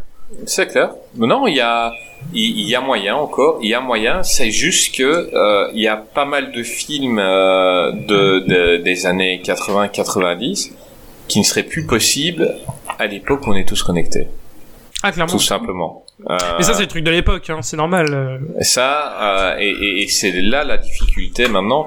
Euh, là, j'ai vu un slasher anglais, euh, j'ai complètement oublié le nom, j'ai vu ça cette semaine. Euh, ben voilà, c'est des jeunes qui partent dans un village anglais euh, avec, euh, c'est des jeunes à problème, ils partent avec deux profs. Et, euh, et oui, les profs demandent mettez votre portable en sachet. Euh, parce que pendant une semaine plus de plus de téléphone. Et puis bah il se trouve que les habitants du village c'est un peu des, des tarés. Bah voilà ils ont trouvé une T'as Et- Sleep in the et- Woods aussi qui Ben utilise voilà, ce ils ont concept. trouvé- Ils ont trouvé une excuse, ils ont dit euh, on est une semaine ensemble, pas de téléphone, voilà. Mais moi les- l'excuse, il n'y a pas de réseau, ça c'est Mais est-ce qu'il y un avait peu- ça Oui, c'est- non, ça- ça, je Dans comprends Get tout est-ce qu'il y a ça? Je me C'est- souviens pas dans parce que je sais qu'il arrive. Euh, non, dans Get Out, c'est pas le réseau, c'est la batterie. Ils le débranchent, ils font exprès que ça, qu'il n'ait plus de batterie de téléphone. Hmm. Il a le réseau, mais il capte, mais euh, on- dès qu'il le branche, euh, il y a quelqu'un qui vient le débrancher derrière. Donc c'est pour ça qu'il peut appeler là, personne. pareil, c'est un- dans le côté Après, dans euh, pas, pas cohérent, euh, la, la fille te dit au fait, on va chez mes parents, mais je leur ai pas dit que t'étais noir. Ok, on arrête la bagnole. ouais, sors de cette voiture tout de suite. Bon. Ah oui, oui. Warning, warning, warning. Ah, si j'avais pu voter pour Obama une troisième fois, je l'aurais fait. Ouais, à côté de ça, les maisons modernes, t'en as plein où tu captes pas le Oui, putain de réseau. Hein. Bah, je sais pas, moi je l'ai tout le temps. Moi, moi en fait, euh, je suis dans les bois, je suis euh, loin de tout, j'ai tout le temps du réseau. Et pourquoi ils l'ont jamais Je n'ai pas de réseau dans mon im- le- l'immeuble à quelques mois, euh, dans mon appart. Là, je, je n'ai pas de réseau euh, téléphone. Je suis obligé d'avoir un téléphone fixe. Sérieux? Ouais, Ouais, chez mon beau-frère, Les c'est nouveaux pareil, murs, euh, tout tu ça, captes ne pas le captent pas. Ah, c'est fou, c'est fou. Ça me Ah, dérange bah. pas, mais Donc tu peux voilà. faire un huis clos en maison, euh, comme ça, euh, c'est la- tranquillou. Bah, disons que maintenant t'as le truc où c'est pas grave parce que t'as WhatsApp, tout ça, donc euh, l'internet fait que ça compense largement. Ça aussi, ce serait quelque chose qu'il faudrait. Il y a pas que le réseau téléphone finalement. Maintenant, c'est le Wi-Fi, le 4G. Il y a tout Ouais, à après, dégager, euh, tu quoi. mets OVH dans la boucle et c'est bon, ça marche plus, quoi. Et euh, avant, avant de passer à la suite, euh, est-ce que quelqu'un a encore euh, quelque chose à dire de The Conjuring? Clégo, c'est de la merde. Euh, non mais, euh, j'aimerais bien que donc euh, quand j'ai parlé de- des dossiers Warren, euh, mon ami Guillaume euh, a dit que c'était les plus grands charlatans du monde. Est-ce que tu peux parler un peu de, de, de, de ces deux personnes? En sachant que euh, j'ai lu énormément euh, ces deux derniers jours Et autant des gens vont dire que c'est des charlatans, d'autres vont dire que ça n'est pas, et, et ça dépend de quel côté on se place, mais ils ont quand même assisté ou vu des choses euh, Mais en fait, assez impressionnantes. mais en fait, c'est tout le problème. C'est tout le problème. C'est que ils, ils ont vu des choses impressionnantes. Ils, Mais ils disent avoir vu des choses. ils disent avoir vu des choses impressionnantes. C'est ça, c'est que derrière, qui est-ce qui, peut, vérifier ce qu'ils racontent Bah pas grand monde. Et c'est notamment pour ça, je, repense à Amity, euh, où la famille Lutz a d'abord voulu faire venir un médium pour inspecter la maison. Le médium leur a dit, ok, très bien, je viens, mais attention, si c'est faux, si je pense que c'est faux, je dirais que c'est faux. Et le mec, on en a plus il, il a jamais eu le droit de rentrer. Les Warren, il n'y a pas eu de problème. Je pense que il y, a, il y a quand même ce, ce côté, on aime la lumière, on, on surfe sur le, les, cro- les croyances des gens parce que, enfin, la, la poupée Annabelle, enfin, leur, leur musée, c'est d'un ridicule. Je veux dire. euh, Oui. Là- Là-dessus, c'est que du. euh, ils avaient une photo, par exemple, une, une vidéo de la Dame Blanche. La vidéo de la Dame Blanche, tu n'avais le droit de voir la vidéo de la, Dame Blanche que chez les Warren une fois et avec aide dans la pièce. Euh, Il y a des gens, euh, des, gens qui sont assez célèbres, comme chasseurs de fantômes, euh, mais qui, ont, beaucoup œuvré pour le côté scepticisme dans, le paranormal, comme Johnny Kell, qui a dit bah moi j'ai toujours dit à Ed Warren, ok, ta cassette, viens on l'analyse et on, voit si c'est pas un effet. Il a jamais eu le droit. Bah, de- derrière, c'est quand même un couple de gens qui peut-être qui croyaient à ce qu'il racontait. Ça, je je sais pas. Mais en tout cas, ils faisaient, ils avaient tout de du gourou. Ils, enfin, ils avaient tout du, de l'embrigadement. Tu pouvais jamais vraiment les questionner et tu pouvais jamais vraiment rentrer dans le détail avec eux. C'est l'histoire du cercueil de vampire. Le, le cercueil de vampire, il faut que tu acceptes que ce qu'ils ont euh, que ce qu'ils ont chez eux, c'est un cercueil de vampire. Quel vampire? Comment ils l'ont eu? Qui qui ça? Personne ne sait. Non, mais par exemple, si tu prends l'affaire du loup-garou de Londres, donc c'est euh, une, je parle pas du film. Oui. Euh, ils ont été appelés euh, vraiment parce que tout le monde était, euh, ils, ils, ils savaient plus quoi faire, que ce soit la police, que ce soit les psychologues, que ce soit les médecins. Donc c'était un homme qui qui tous les X temps avait une c'est c'est pas un vrai loup-garou il se transformait pas en loup Ah bon? Mais, C'était pas un vrai euh, loup-garou? non non mais c'est pas Ah, je suis sur le juste non, non, de non, non, non, l'hirsutisme. attends, attends, euh, attends, pour du vrai, parce que tu, des, des photos sont disponibles, c'est assez impressionnant. Donc c'est un homme qui, euh, qui, qui de temps en temps avait des pulsions, et où il changeait de forme. Euh, ses oreilles bougeaient, son cou s'allongeait et tout ça. Enfin, et il avait des, des pulsions où il était euh, inarrêtable, où des fois six personnes euh, entraînées, six policiers ne, ne savaient pas le retenir. Et ça a été le dernier recours, ça a été les Warren, quoi. Et, et c'est eux qui ont et qui ont euh, arrangé tout ça en, en, le, en le faisant venir aux États-Unis, en faisant un exorcisme là-bas. Euh, et, et cette affaire-là, elle a été un petit peu étouffée, mais elle- on, elle les trouve partout. Les photos de l'homme, j'ai oublié son nom maintenant, mais euh, c'est assez dingue comme histoire. Ils ont vu des choses. Ça, on sait bien qu'ils ont vu et participé à des trucs. Le- problème, c'est qu'il y a tellement de, de choses. Le Amityville, pour les Warren, c'est euh, une histoire de c'est une histoire de fantôme. Sauf que, Oui. sauf que pour aucun autre témoin, enfin, t'as l'avocat qui dit que qu'il a inventé l'histoire avec la famille, t'as les enfants qui disent non, il s'est jamais rien passé dans cette maison. Enfin, il y a tellement de choses comme ça. Anna, Annabelle, c'est euh, c'est une histoire à la base, je crois de hum, pas des contes de la crypte, mais euh, un- un- une émission comme ça euh, des années 50 américaines. Enfin, tout est très sur chacune. Le, le cas de d'exorcisme, enfin pas d'exorcisme, mais euh, de The Devil Made Me Do It. Euh, Oui. ça- Le premier cas judiciaire où on a évoqué le- la notion de possession du tueur. Ouais. C'est ça. Bah, ça a fini quand même par, euh, par les Warren au tribunal, quoi. Mm. Ce que je veux dire, c'est que derrière tous ces cas spectaculaires, à chaque fois qu'on creuse, bah, il y, a, y a quand même quelque chose qui va pas, quoi. Ah oui, non, c'est clair, euh, je peux comprendre tout à fait. Maintenant, je les défends pas. Euh, c'est certainement des charlatans. Mais Oui, je ça pense, restait un business. Hein, euh, pas- je on pense qu'ils ont vu euh, et ils ont assisté à des choses, vu qu'ils ont été appelés par l'Église aussi euh, à des, des à des choses que l'Église n'ex- n'expliquait pas. Mais ça, est-ce que c'est vrai? Euh, Est-ce que c'est vrai qu'ils ont, enfin, est-ce qu'il y en a des gens de l'église? Ben, Parce il y que a, il y a. Parce que ben, moi j'ai dans- j'ai j'ai regardé aussi. Enfin, il y a, il y a quand même des prêtres euh, quand ils ont été appelés pour le loup-garou de Londres, c'est un, un prêtre qui, qui qui a demandé après eux et qui qui a dit. Euh, c'est les seules personnes qui peuvent t'aider et c'est un prêtre qui l'a demandé et c'est Oui, dans, dans le rapport de Scotland Yard quoi. Est-ce que c'est pas juste euh, parce qu'ils les connaissaient, parce qu'ils étaient connus Est-ce que c'était pas finalement juste de l'intérêt du marketing du truc, quoi? C'est Non, non, non. Ça, c'est pour ça que les Warren, ils étaient dans tous les fait. cas, quoi. C'était un ami, c'était un ami à eux. Ouais, et ouais, puis ouais. euh, il faut savoir que pour les cas en eux-mêmes, alors on va dire oui, ils ont gagné de l'argent avec leur bouquin et tout, mais pour les cas en eux-mêmes, ils ne demandaient pas d'argent, alors qu'ils auraient pu dire ok. un Mais la publicité on se est- suffisait en elle-même, tu sais C'est- très bien, parce c'est- que du c'est coup, possible, les gens voulaient possible. visiter le musée des Warren après, enfin, Et voilà. on sait pas pour quel autre cas ils demandaient de l'argent qui n'ont jamais été euh, publics non plus. Pour, pour des consultations, euh, des. C'est comme, c'est comme les avocats, comme les gros avocats qui prennent pas d'argent sur les cas très très célèbres. Oui, parce qu'ils savent que. Qu'ils ont pas euh, besoin, quoi. On est d'accord. Non, ça reste euh, des personnages, on ne saura jamais vraiment. Moi, je crois qu'ils ont vu des trucs, je crois qu'ils ont profité de certaines choses aussi. Mais à partir du moment où ils ont été appelés sur euh, euh, les cas les plus spéciaux, d- dès qu'il y avait un truc qui était inexplicable, ils étaient appelés à un moment. Dans le Mm. monde, hein. Oui. Je veux dire, euh, c'était Ah, pas bah, que à partir du moment où tu te fais une réputation, ça paraît logique. Ah ouais, et donc c'est des gens qui ont. À partir du moment où une réputation, ils ont quand même assisté, ils ont assisté à des choses que nous on verra jamais, quoi.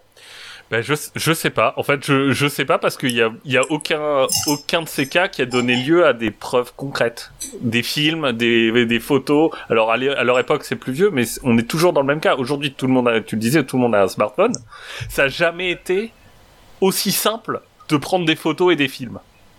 Ah oui, c'est vrai qu'on maintenant, maintenant qu'on a tous, et de, pho- et de photos de fantômes, bah, bizarrement, il est en, il, il est en ouais, décroissance. c'est ça. On voit plus de photos de Pareil des pour les ovnis et tout. On a- maintenant qu'on a tous un C'est appareil dingue, hein, le 4K hasard, dans hein. notre poche, euh, on en voit plus. C'est ça. Et moi, je, j'ai une position là-dessus qui est, euh, je, ce serait, c'est tellement important.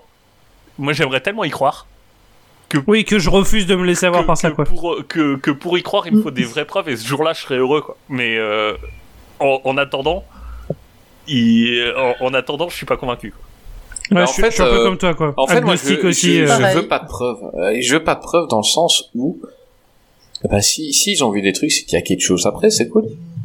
Enfin, je veux dire, euh... Mais ce serait hyper bien qu'il y ait quelque chose après. Moi, je- Bah oui, c'est ça. bien, mais, mais Eh ben, j'ai pas envie d'avoir la preuve maintenant parce que si scientifiquement on arrive à prouver qu'il y a rien après, ben je, je vais dire putain, on va, on va, on va clapser un jour et Après, tout ça, c'est une histoire de Bah, croyance. Après, chacun a son, a son, Ouais, Oui, non, c'est pas- ça, c'est la euh, foi. Après. Non, voilà. c'est pas, c'est pas religieux, Ah hein, c'est pas religieux, euh, religieux. c'est Une euh, croyance, c'est, euh, se dire euh, quand tu meurs, il y a un Oui, truc mais après. voilà, N'importe, hein, ça peut je être. te, je te euh, dis croyance sans forcément voilà. mettre le thème religieux derrière. Ouais, voilà. Croyance, une croyance, c'est croire à quelque chose. Alors, tu crois ce que tu veux. Ouais. D'ailleurs, il y a une, une série qui va peut-être intéresser, euh, qui repose exactement sur ce sujet, où euh, en gros, le pitch de départ, c'est qu'il y a une scientifique qui réussit à prouver qu'il y a une vie après, euh, après la mort. Elle a réussi à le prouver scientifiquement, et au, le, quelques semaines après qu'elle l'ait prouvé, en fait, elle se sent hyper euh, gênée parce que il y a euh, plusieurs centaines de milliers de gens qui se sont suicidés à l'instant où elle- avoir ils avaient appris ça. Ouais. Exactement. C'est Et du coup, tout le- ça.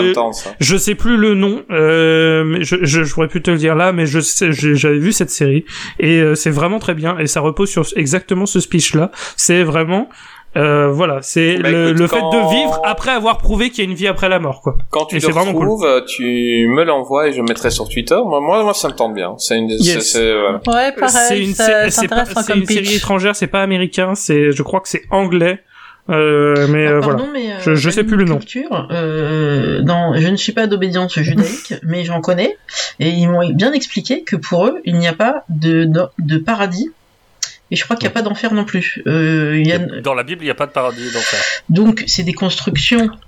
Que dans l'Ancien Testament aussi, non? Je, crois- sais plus. Je crois pas qu'il y ait d'enfer et de paradis dans le, dans le nouveau non plus. hein. Je, je pourrais pas, je Bah, suis, euh, pour ma part, je suis athée, donc je- vraiment je ne connais pas. quoi. chrétiens croient au paradis. Euh, ça, euh, ça dépend des chrétiens sans doute, mais, mais en tout cas, ce qui est sûr, c'est que chez les juifs, il n'y a pas tous ces trucs-là. Et c'est pas pour autant qu'il. Ouais, mais t'as quand même pas mal de démonologie, Mais c'est pas pour autant qu'il se suicide. Tu vois, il se... voilà. Enfin, c'est... Ou Ah oui, se oui, disent, non, non, mais c'est je... pourri, on on n'a pas de deuxième chance. Ils se disent peut-être, bah justement, on n'a pas de deuxième chance, donc euh, profitons de sa Profitons. vie parce que voilà. Oui, c'est ça. Donc, euh, non. Après, au-delà de tout ça, c'est aussi intéressant de te dire que finalement, on tient très fort à la notion de libre arbitre. Si on te laissait te dire, voilà, Dieu existe, voilà les preuves tangibles, tu n'aurais plus le choix euh, d'y croire ou pas. Enfin, c'est comme, je dis, la science, t'as des faits qui sont là, tu peux pas, tu dis pas, je crois en la oui, c'est gravité. ça. c'est- Ça l'est là, parce que sinon tu serais en train de euh, t'envoler en ce moment. quoi, Voilà. C'est ça, euh, je, je, je crois, euh, tu peux pas dire je crois que c'est possible ou pas possible de vivre plate. en dehors de l'atmosphère. Oui, les platistes, j'adore. Oui, mais on les croit. pas. Ouais, Oui, mais ces c'est- gens-là. ils sont euh, mignons. voilà. Ah, ils sont incroyables. J'ai vu un reportage der- dernièrement sur les platistes, mais les arguments qui Mais te oui. sortent, tu, tu rigoles. Mais tu rigoles. Le gars, il te Ah, dit, pété. mais si c'est vrai, les Chinois, pourquoi ils tombent pas? Ils sont la Mais tête ils en bas, là. un bateau pour aller voir, hein. C'est vraiment ça. Ils veulent Ils une fusée. Oui, ben, il y ils a, y a quand même un mec qui est mort dernièrement. Il y a un gars qui est mort dernièrement en, fabriquant une fusée et il, a, été filmé en direct s'envoler comme ça et puis il est retombé, il s'est écrasé comme une merde parce qu'il voulait monter très haut pour voir que la Terre était plate. Mais Mais lui, il me semble que c'était un, un troll euh, Ah. antiplatiste en ah fait. non, euh, non, apparemment c'est un. Il y en a eu un, en tout cas un qui avait fait son sa fusée machin et qui était un anti, enfin qui était un, euh, qui savait que la Terre n'était pas plate non, et qui voulait troller le truc et qui lui a un Mais il y a eu un accident. vrai platiste qui a fait ça. ça Ouais, et on a vu sa fusée tomber. c'est c'est- Franchement, euh, là tu te dis, ben la sélection naturelle existe. Euh, C'est ça, le darwinisme euh, social. Voilà, hein. tu, Enfin, voilà, tu, tu, tu- le gars, t'as, t'as, t'as pas trop de peine, tu vois. Ah, qu'est-ce Mais ça, c'est. Internet, hein, parce qu'ils Euh, ont pu se regrouper. Parce qu'avant, il y avait Oui, des voilà. conspirationnistes, mais ils étaient chacun dans leur coin. Là, maintenant, ils peuvent. Ah oui, t'avais un-. Bah, C'était juste des billets de bar, commerce, c'était des billets de bar, on les Voilà. écoutait pas Oui, vraiment, bien. Maintenant, ils sont sur Internet. ta bière et rentre chez toi. voilà, c'est ça, c'est file ton verre et dégage, quoi. Maintenant, ils ont Internet, c'est ça le problème, quoi. Non, mais le vaccin, euh, ça fait pas grand chose. Attends qu'ils allument la 5UV et c'est là que ça va, ça va apparaître les effets. Ah, on en entend. Eh ben, les amis, euh, moi, j'ai passé une super soirée. Bah, nous aussi. Bah, nous aussi. Tout à fait. C'était bien Parler d'horreur sympa. est toujours un grand plaisir. Euh, ben, vous allez un petit peu vous puber. Honneur aux dames. Louisa, où est-ce qu'on peut te retrouver? Alors, sur Single Jungle, sur toutes les applis de balado-diffusion, on va parler pour les Québécois. Euh, et Single Jungle est un podcast qui parle de célibat sous toutes ses formes. Euh, oui, bah, vends-toi, vends-toi, Euh, Qu'est-ce vends-toi que je dis encore. de plus Où est-ce qu'on me retrouve sur les réseaux sociaux? Non, mais vends, explique plus le, le Bah, principe, simple, euh, explique. a- euh, Alors en France, on serait officiellement euh, 41,3% de célibataires au sens juridique, vu que l'INSEE estime que quand on est divorcé ou dépaxé, bah on est divorcé ou dépaxé, on n'est pas célibataire. Oui, non mais d'accord, mais du coup on n'est D'accord. on n'est pas en couple. Ah oui, mais on sait pas faire ça nous. Euh, des statistiques globales des personnes qui ne sont pas en couple. Et en fait, moi j'ai fait ce calcul-là. Si on reprend tout le monde, et j'ai même ajouté les veufs euh, et les veuves, bon, ils n'ont pas choisi du coup d'être célibataires, mais de fait ils le sont. Et ben on arrive à plus de 60%, ce qui est énorme. Et donc en fait on, est en majorité, donc arrêtez de nous faire chier. En gros, c'est un peu le, combat que j'ai, c'est de juste bien vivre le célibat ou, faire en sorte que la pression sociale soit moins dure. Et donc j'invite des célibataires, euh, hommes, femmes, euh, quelle que soit leur orientation sexuelle, leurs origines, et aussi des, auteurs, des autrices, des sociologues qui travaillent sur le sujet. Et voilà. D'accord. Et du coup, Ouais, vous bah, parlez du célibat, de quoi. comment, du parcours, voilà, et comment, comment c'est arrivé. Faut que je range mon, alli- faut que je range mon Voilà. alliance. euh. Mais je parle aussi à des personnes qui sont en couple euh, et qui peuvent m'expliquer comment ça se euh, passait quand ils étaient célibataires. D'accord. Ben, 10 techniques de masturbation, euh, comment se faire plaisir tout seul. Oui, comment rencontrer des gens. Euh, voilà. Comment s'engueuler pour la J'ai vaisselle j'ai toujours mon prêtre au bout du Voilà, téléphone. tiens, tu pourras, tu pourras nous dire comment tu as rencontré madame. Mais pourtant, tu Ça, as l'air d'avoir euh, plus de 10 ans. Rolando, là, le petit jeune. ouais, je suis célibataire, mais... Voilà. Euh, J'étais eh ben, très écoute, vilain, mon père. Euh, bah, comme, comme d'habitude, je mettrai le lien, euh, toujours honneur aux dames, hein, parce que, parce qu'on m'a fait remarquer au début que je n'étais pas galant, euh, euh. Euh, mais non, mais je reçois souvent des mecs parce qu'on parle de, tu vois, des fois on me dit, euh, ouais, c'est sexiste, il y a pas beaucoup de filles. Mais je me rends compte que quand je pose des annonces pour euh, nous rejoindre, euh, j'ai peu de filles qui répondent parce que euh, la plupart des émissions que j'ai fait, c'est un truc de de, de, de gros bourrins des années 80. Et, et- et voilà, mais euh, mais c'est une blague. euh, je suis tout à l'heure, c'était juste, j'ai pris un ordre comme ça parce qu'il y a aucune différence et, et voilà. Mais là, on va le faire. Oli, parle-nous de ton podcast. Alors, bah déjà, moi j'en ai deux. Ouais, bah choisis hein. le meilleur et l'autre. Ouais, bah, bah, Non, je rigole. Vas-y, je rigole, je rigole. Vas-y, vas-y. Choisis entre tes enfants, Non, tu bah, sais. non, voilà. C'est comme, c'est comme tes enfants. Regarde, je pleure. Ah merde, les gens C'est ne comme voient tes pas. gosses. C'est Tu en, juste tu un. Alors, euh, en gros, c'est euh, Je compte jusqu'à toi. C'est un podcast d'histoire et de contes. C'est vrai que je me suis rendu compte que la plupart, en fait, faisaient peut-être un petit peu peur.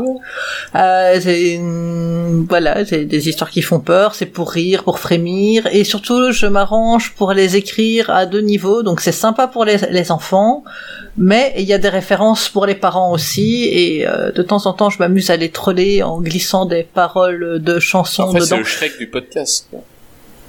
C'est, voilà, un petit peu voilà, mais c'est des histoires euh, habillées euh, sonores avec du son et tout. Je fais ça tout bien. Et puis bon bah je vais vous le montrer à vous, mais vous le verrez pas euh, parce que euh, pas pour le podcast. Je fais aussi des petits, ouais regarde des petits écussons là euh, de barbotte. Hmm. Euh, voilà, ils sont trop mignons, ils sont à vendre sur le site. Enfin bref, c'est euh, Barbotte, c'est euh, un personnage, euh, un des personnages de mon, de ma saga de l'été, qui est un poisson-chat, euh, littéralement, tout mignon, tout gentil, voilà, voilà. Et euh, donc, ouais, je raconte des histoires. En fait, je me suis très très mal vendu, les gars. Non, pour l'instant, mais... Vends-toi mieux sur le deuxième podcast, quoi. Ah, mais allez au deuxième. ah merde Bon bah désolé, c'est terminé. C'est toujours Euh, le premier. euh, non, c'est toujours le premier. Donc non, non vraiment, c'est des histoires. En fait, mon but, c'est euh, cette histoire. qui- Elle dure pas très très longtemps. Ça tourne quoi? Aux alentours de 15 minutes euh, l'épisode. Mais c'est vraiment pour faire une, une parenthèse, pour emmener les gens euh, dans mon univers et pour qu'ils oublient un petit peu les, les soucis de la vie quotidienne et que c'est juste une chouette histoire pendant 15 minutes et pour euh, pour oublier tout le reste en Et fait. petite question, euh, Jean, tu as dit que t'étais belge. Euh, On parlait, je savais même pas que t'étais belge. Tu viens d'où en Belgique? Je viens de Wallonie. Bah oui, je hein. me doute. Tu parles français. euh, Il y a des gens qui viennent des Flandres et qui parlent Euh, qui parlent je- français. hein. Euh, ouais, c'est ça. Et puis t'as Bruxelles aussi. Hein. Euh, non, je suis dans le BW. En fait, je suis euh, pile poil entre Bruxelles et Liège. D'accord, d'accord, d'accord. Ici, Bah, t'as un vrai voisin. liégeois. Mais je suis, je suis liégeoise l'âme. ben, Je, je, je préfère vachement Liège euh, à, ah, tout le reste. clairement. Attends, c'est ici la meilleure région euh, de Belgique. Euh, Voilà. T'as encore quelque chose à dire Euh, pour je- te vendre? Oui, je fais vite rapidement. Oui, je fais vite rapidement la, la pub pour mon deuxième podcast parce qu'il est tout nouveau. C'est un podcast où je prends une chouette rêve, une chouette voix pour raconter les rêves des gens, n'est-ce pas, Clégo? Et donc, euh, je lance un appel. S'il vous plaît, donnez-moi vos rêves parce que ce sont vos rêves qui font J'en ai vivre plein, mon podcast. bizarres. Sexuel, tu prends. Est-ce que ça peut être des coches Est-ce que ça peut être des cauchemars? Euh, Moi, ça peut être envoyé- des cauchemars aussi. cauchemar. Je prends des rêves d'enfants. Ah bah, je vais t'en C'est envoyer ça aussi. Je, je y a prends des rêves d'enfants aussi. Oula Euh, et, euh, euh, eh, bon, pour les trucs plus explicites, euh, je ne sais pas encore. J'attends, j'attends de voir. Ce qui est trop explicite, je ne Ce sera prendrai les pas. rêves After Dark, ce sera une autre édition de ton podcast. euh. C'est ça, voilà. Où sera invité Euh, mais à mon avis, C'est pas tout de suite. Je rappellerai ça. toujours non, ces tout ce qui derniers mots. frôle. Go, go, go. Et, et- et c'est là que sa glotte s'éveilla. Euh, voilà, voilà. Très belle phrase. Euh, voilà donc donc euh, j'attends vos rêves et, et j'attends que vous veniez écouter mes autres histoires nom d'un chien écoutez-moi Tous les liens. Aimez-moi, aimez-moi, écoutez-moi. Tous les liens, de toute C'est façon, seront partagés Eh ben, par notre écoute, cher on est- Chris. On, es- on, on espère Voilà, que, cette émission t'aura apporté quelques auditeurs qui ne t'auront pas pris pour une folle. Euh, Guillaume, Ah, ça c'est mal barré Guillaume, euh, j'adore ton podcast La Confiture. Euh, Parle-nous un peu de, la confiture, justement. Et ben la culture, c'est comme la confiture. Euh, donc, en gros, on est deux et on se, on se raconte des trucs. On a le, concept, c'est qu'on apprend quelque chose pendant 15 jours et puis après on se le raconte comme si on était à la machine à café, comme si on était en train de prendre un café entre potes. Le, je travaille avec Sébastien. Sébastien ne sait pas ce que je vais lui raconter. Moi, je sais pas ce qu'il va me raconter. Donc on se, on découvre complètement les sujets et l'idée, c'est de se parler de choses bah, qui nous ont interpellés. Donc là, j'ai repris des, des partie de ce qu'on fait dans la, confiture. On, on a fait un épisode sur l'exorcisme. On a fait un épisode spécial Halloween où moi je parlais de Amityville et lui parlait de la Donner Party.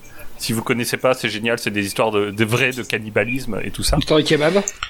Et- exactement, de, de cannibalisme. euh, Euh, Jeffrey Dahmer, tu parles, c'est ça? Non, euh, la Donner Party, c'est euh, au moment où il y a le l'exil vers le vers l'ouest, la conquête de l'ouest américaine, c'est des pèlerins, enfin c'est des voyageurs qui se retrouvent. Ouais, ils se sont bouffés entre eux. Hein. Ouais, qui se retrouvent. J'a- J'avais mal entendu, je crois que tu parlais du tueur en série Jeffrey Dahmer. on a fait des tueurs en ça. on fait des gourous, On s'est fait des pyramides de crâne. On fait des pyra- on aime beaucoup les pyramides de crâne, c'est un de nos gimmicks. Euh, voilà, le dernier parle de du héros de chez moi, euh, Jean Bart, puisque moi je moi je suis flamand.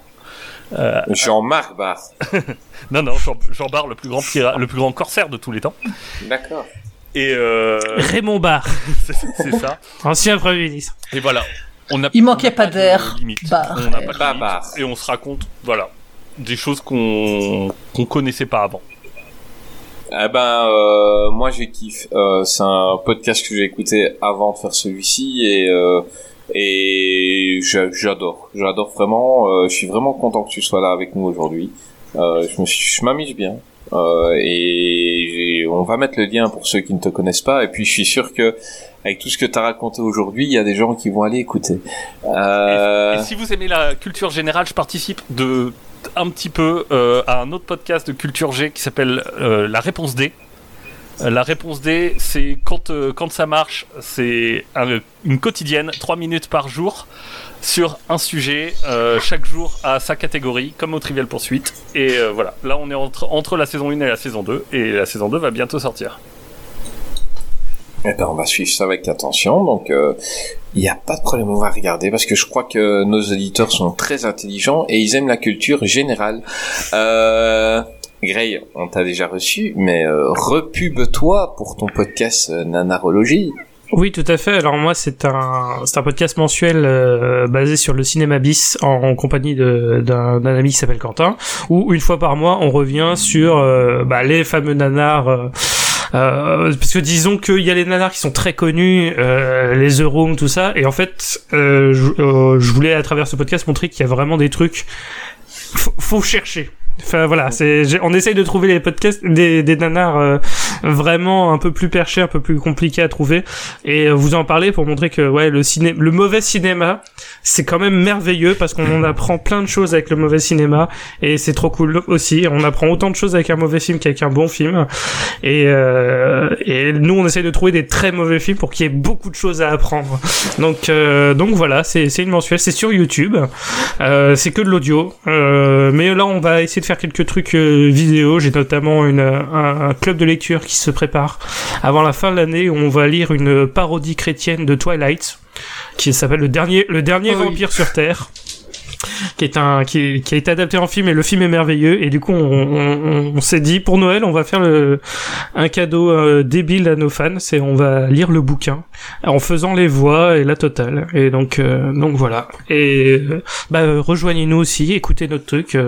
Par contre nos, nos podcasts ne durent pas trois minutes euh, non, en, mo- en moyenne on est autour de 1h30 2 heures donc euh, voilà c'est on est vraiment en détail dans les films hein. mais euh, mais voilà ça sera moins intelligent que, que ce que fait la confiture. Ouf. Mais j'espère que vous, mais j'espère que vous vous amuserez en écoutant nos bêtises, euh, et voilà. Bah moi je, m'amuse- toujours. Je ne parle pas encore d'Hercule, mais euh, c'est pas impossible qu'il soit prévu un jour. Ah bah écoute, euh, on va prévoir un Hercule avec euh, et tu nous invites tous les deux. Et on va on vient faire Hercule chez toi.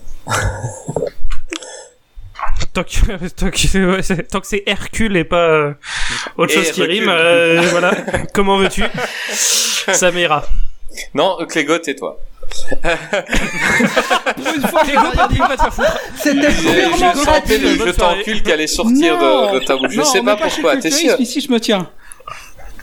Ouais, t'es qui est-ce qui vient Est-ce qu'on se tient Ah, aussi mais depuis ça quand on se tient dénonce.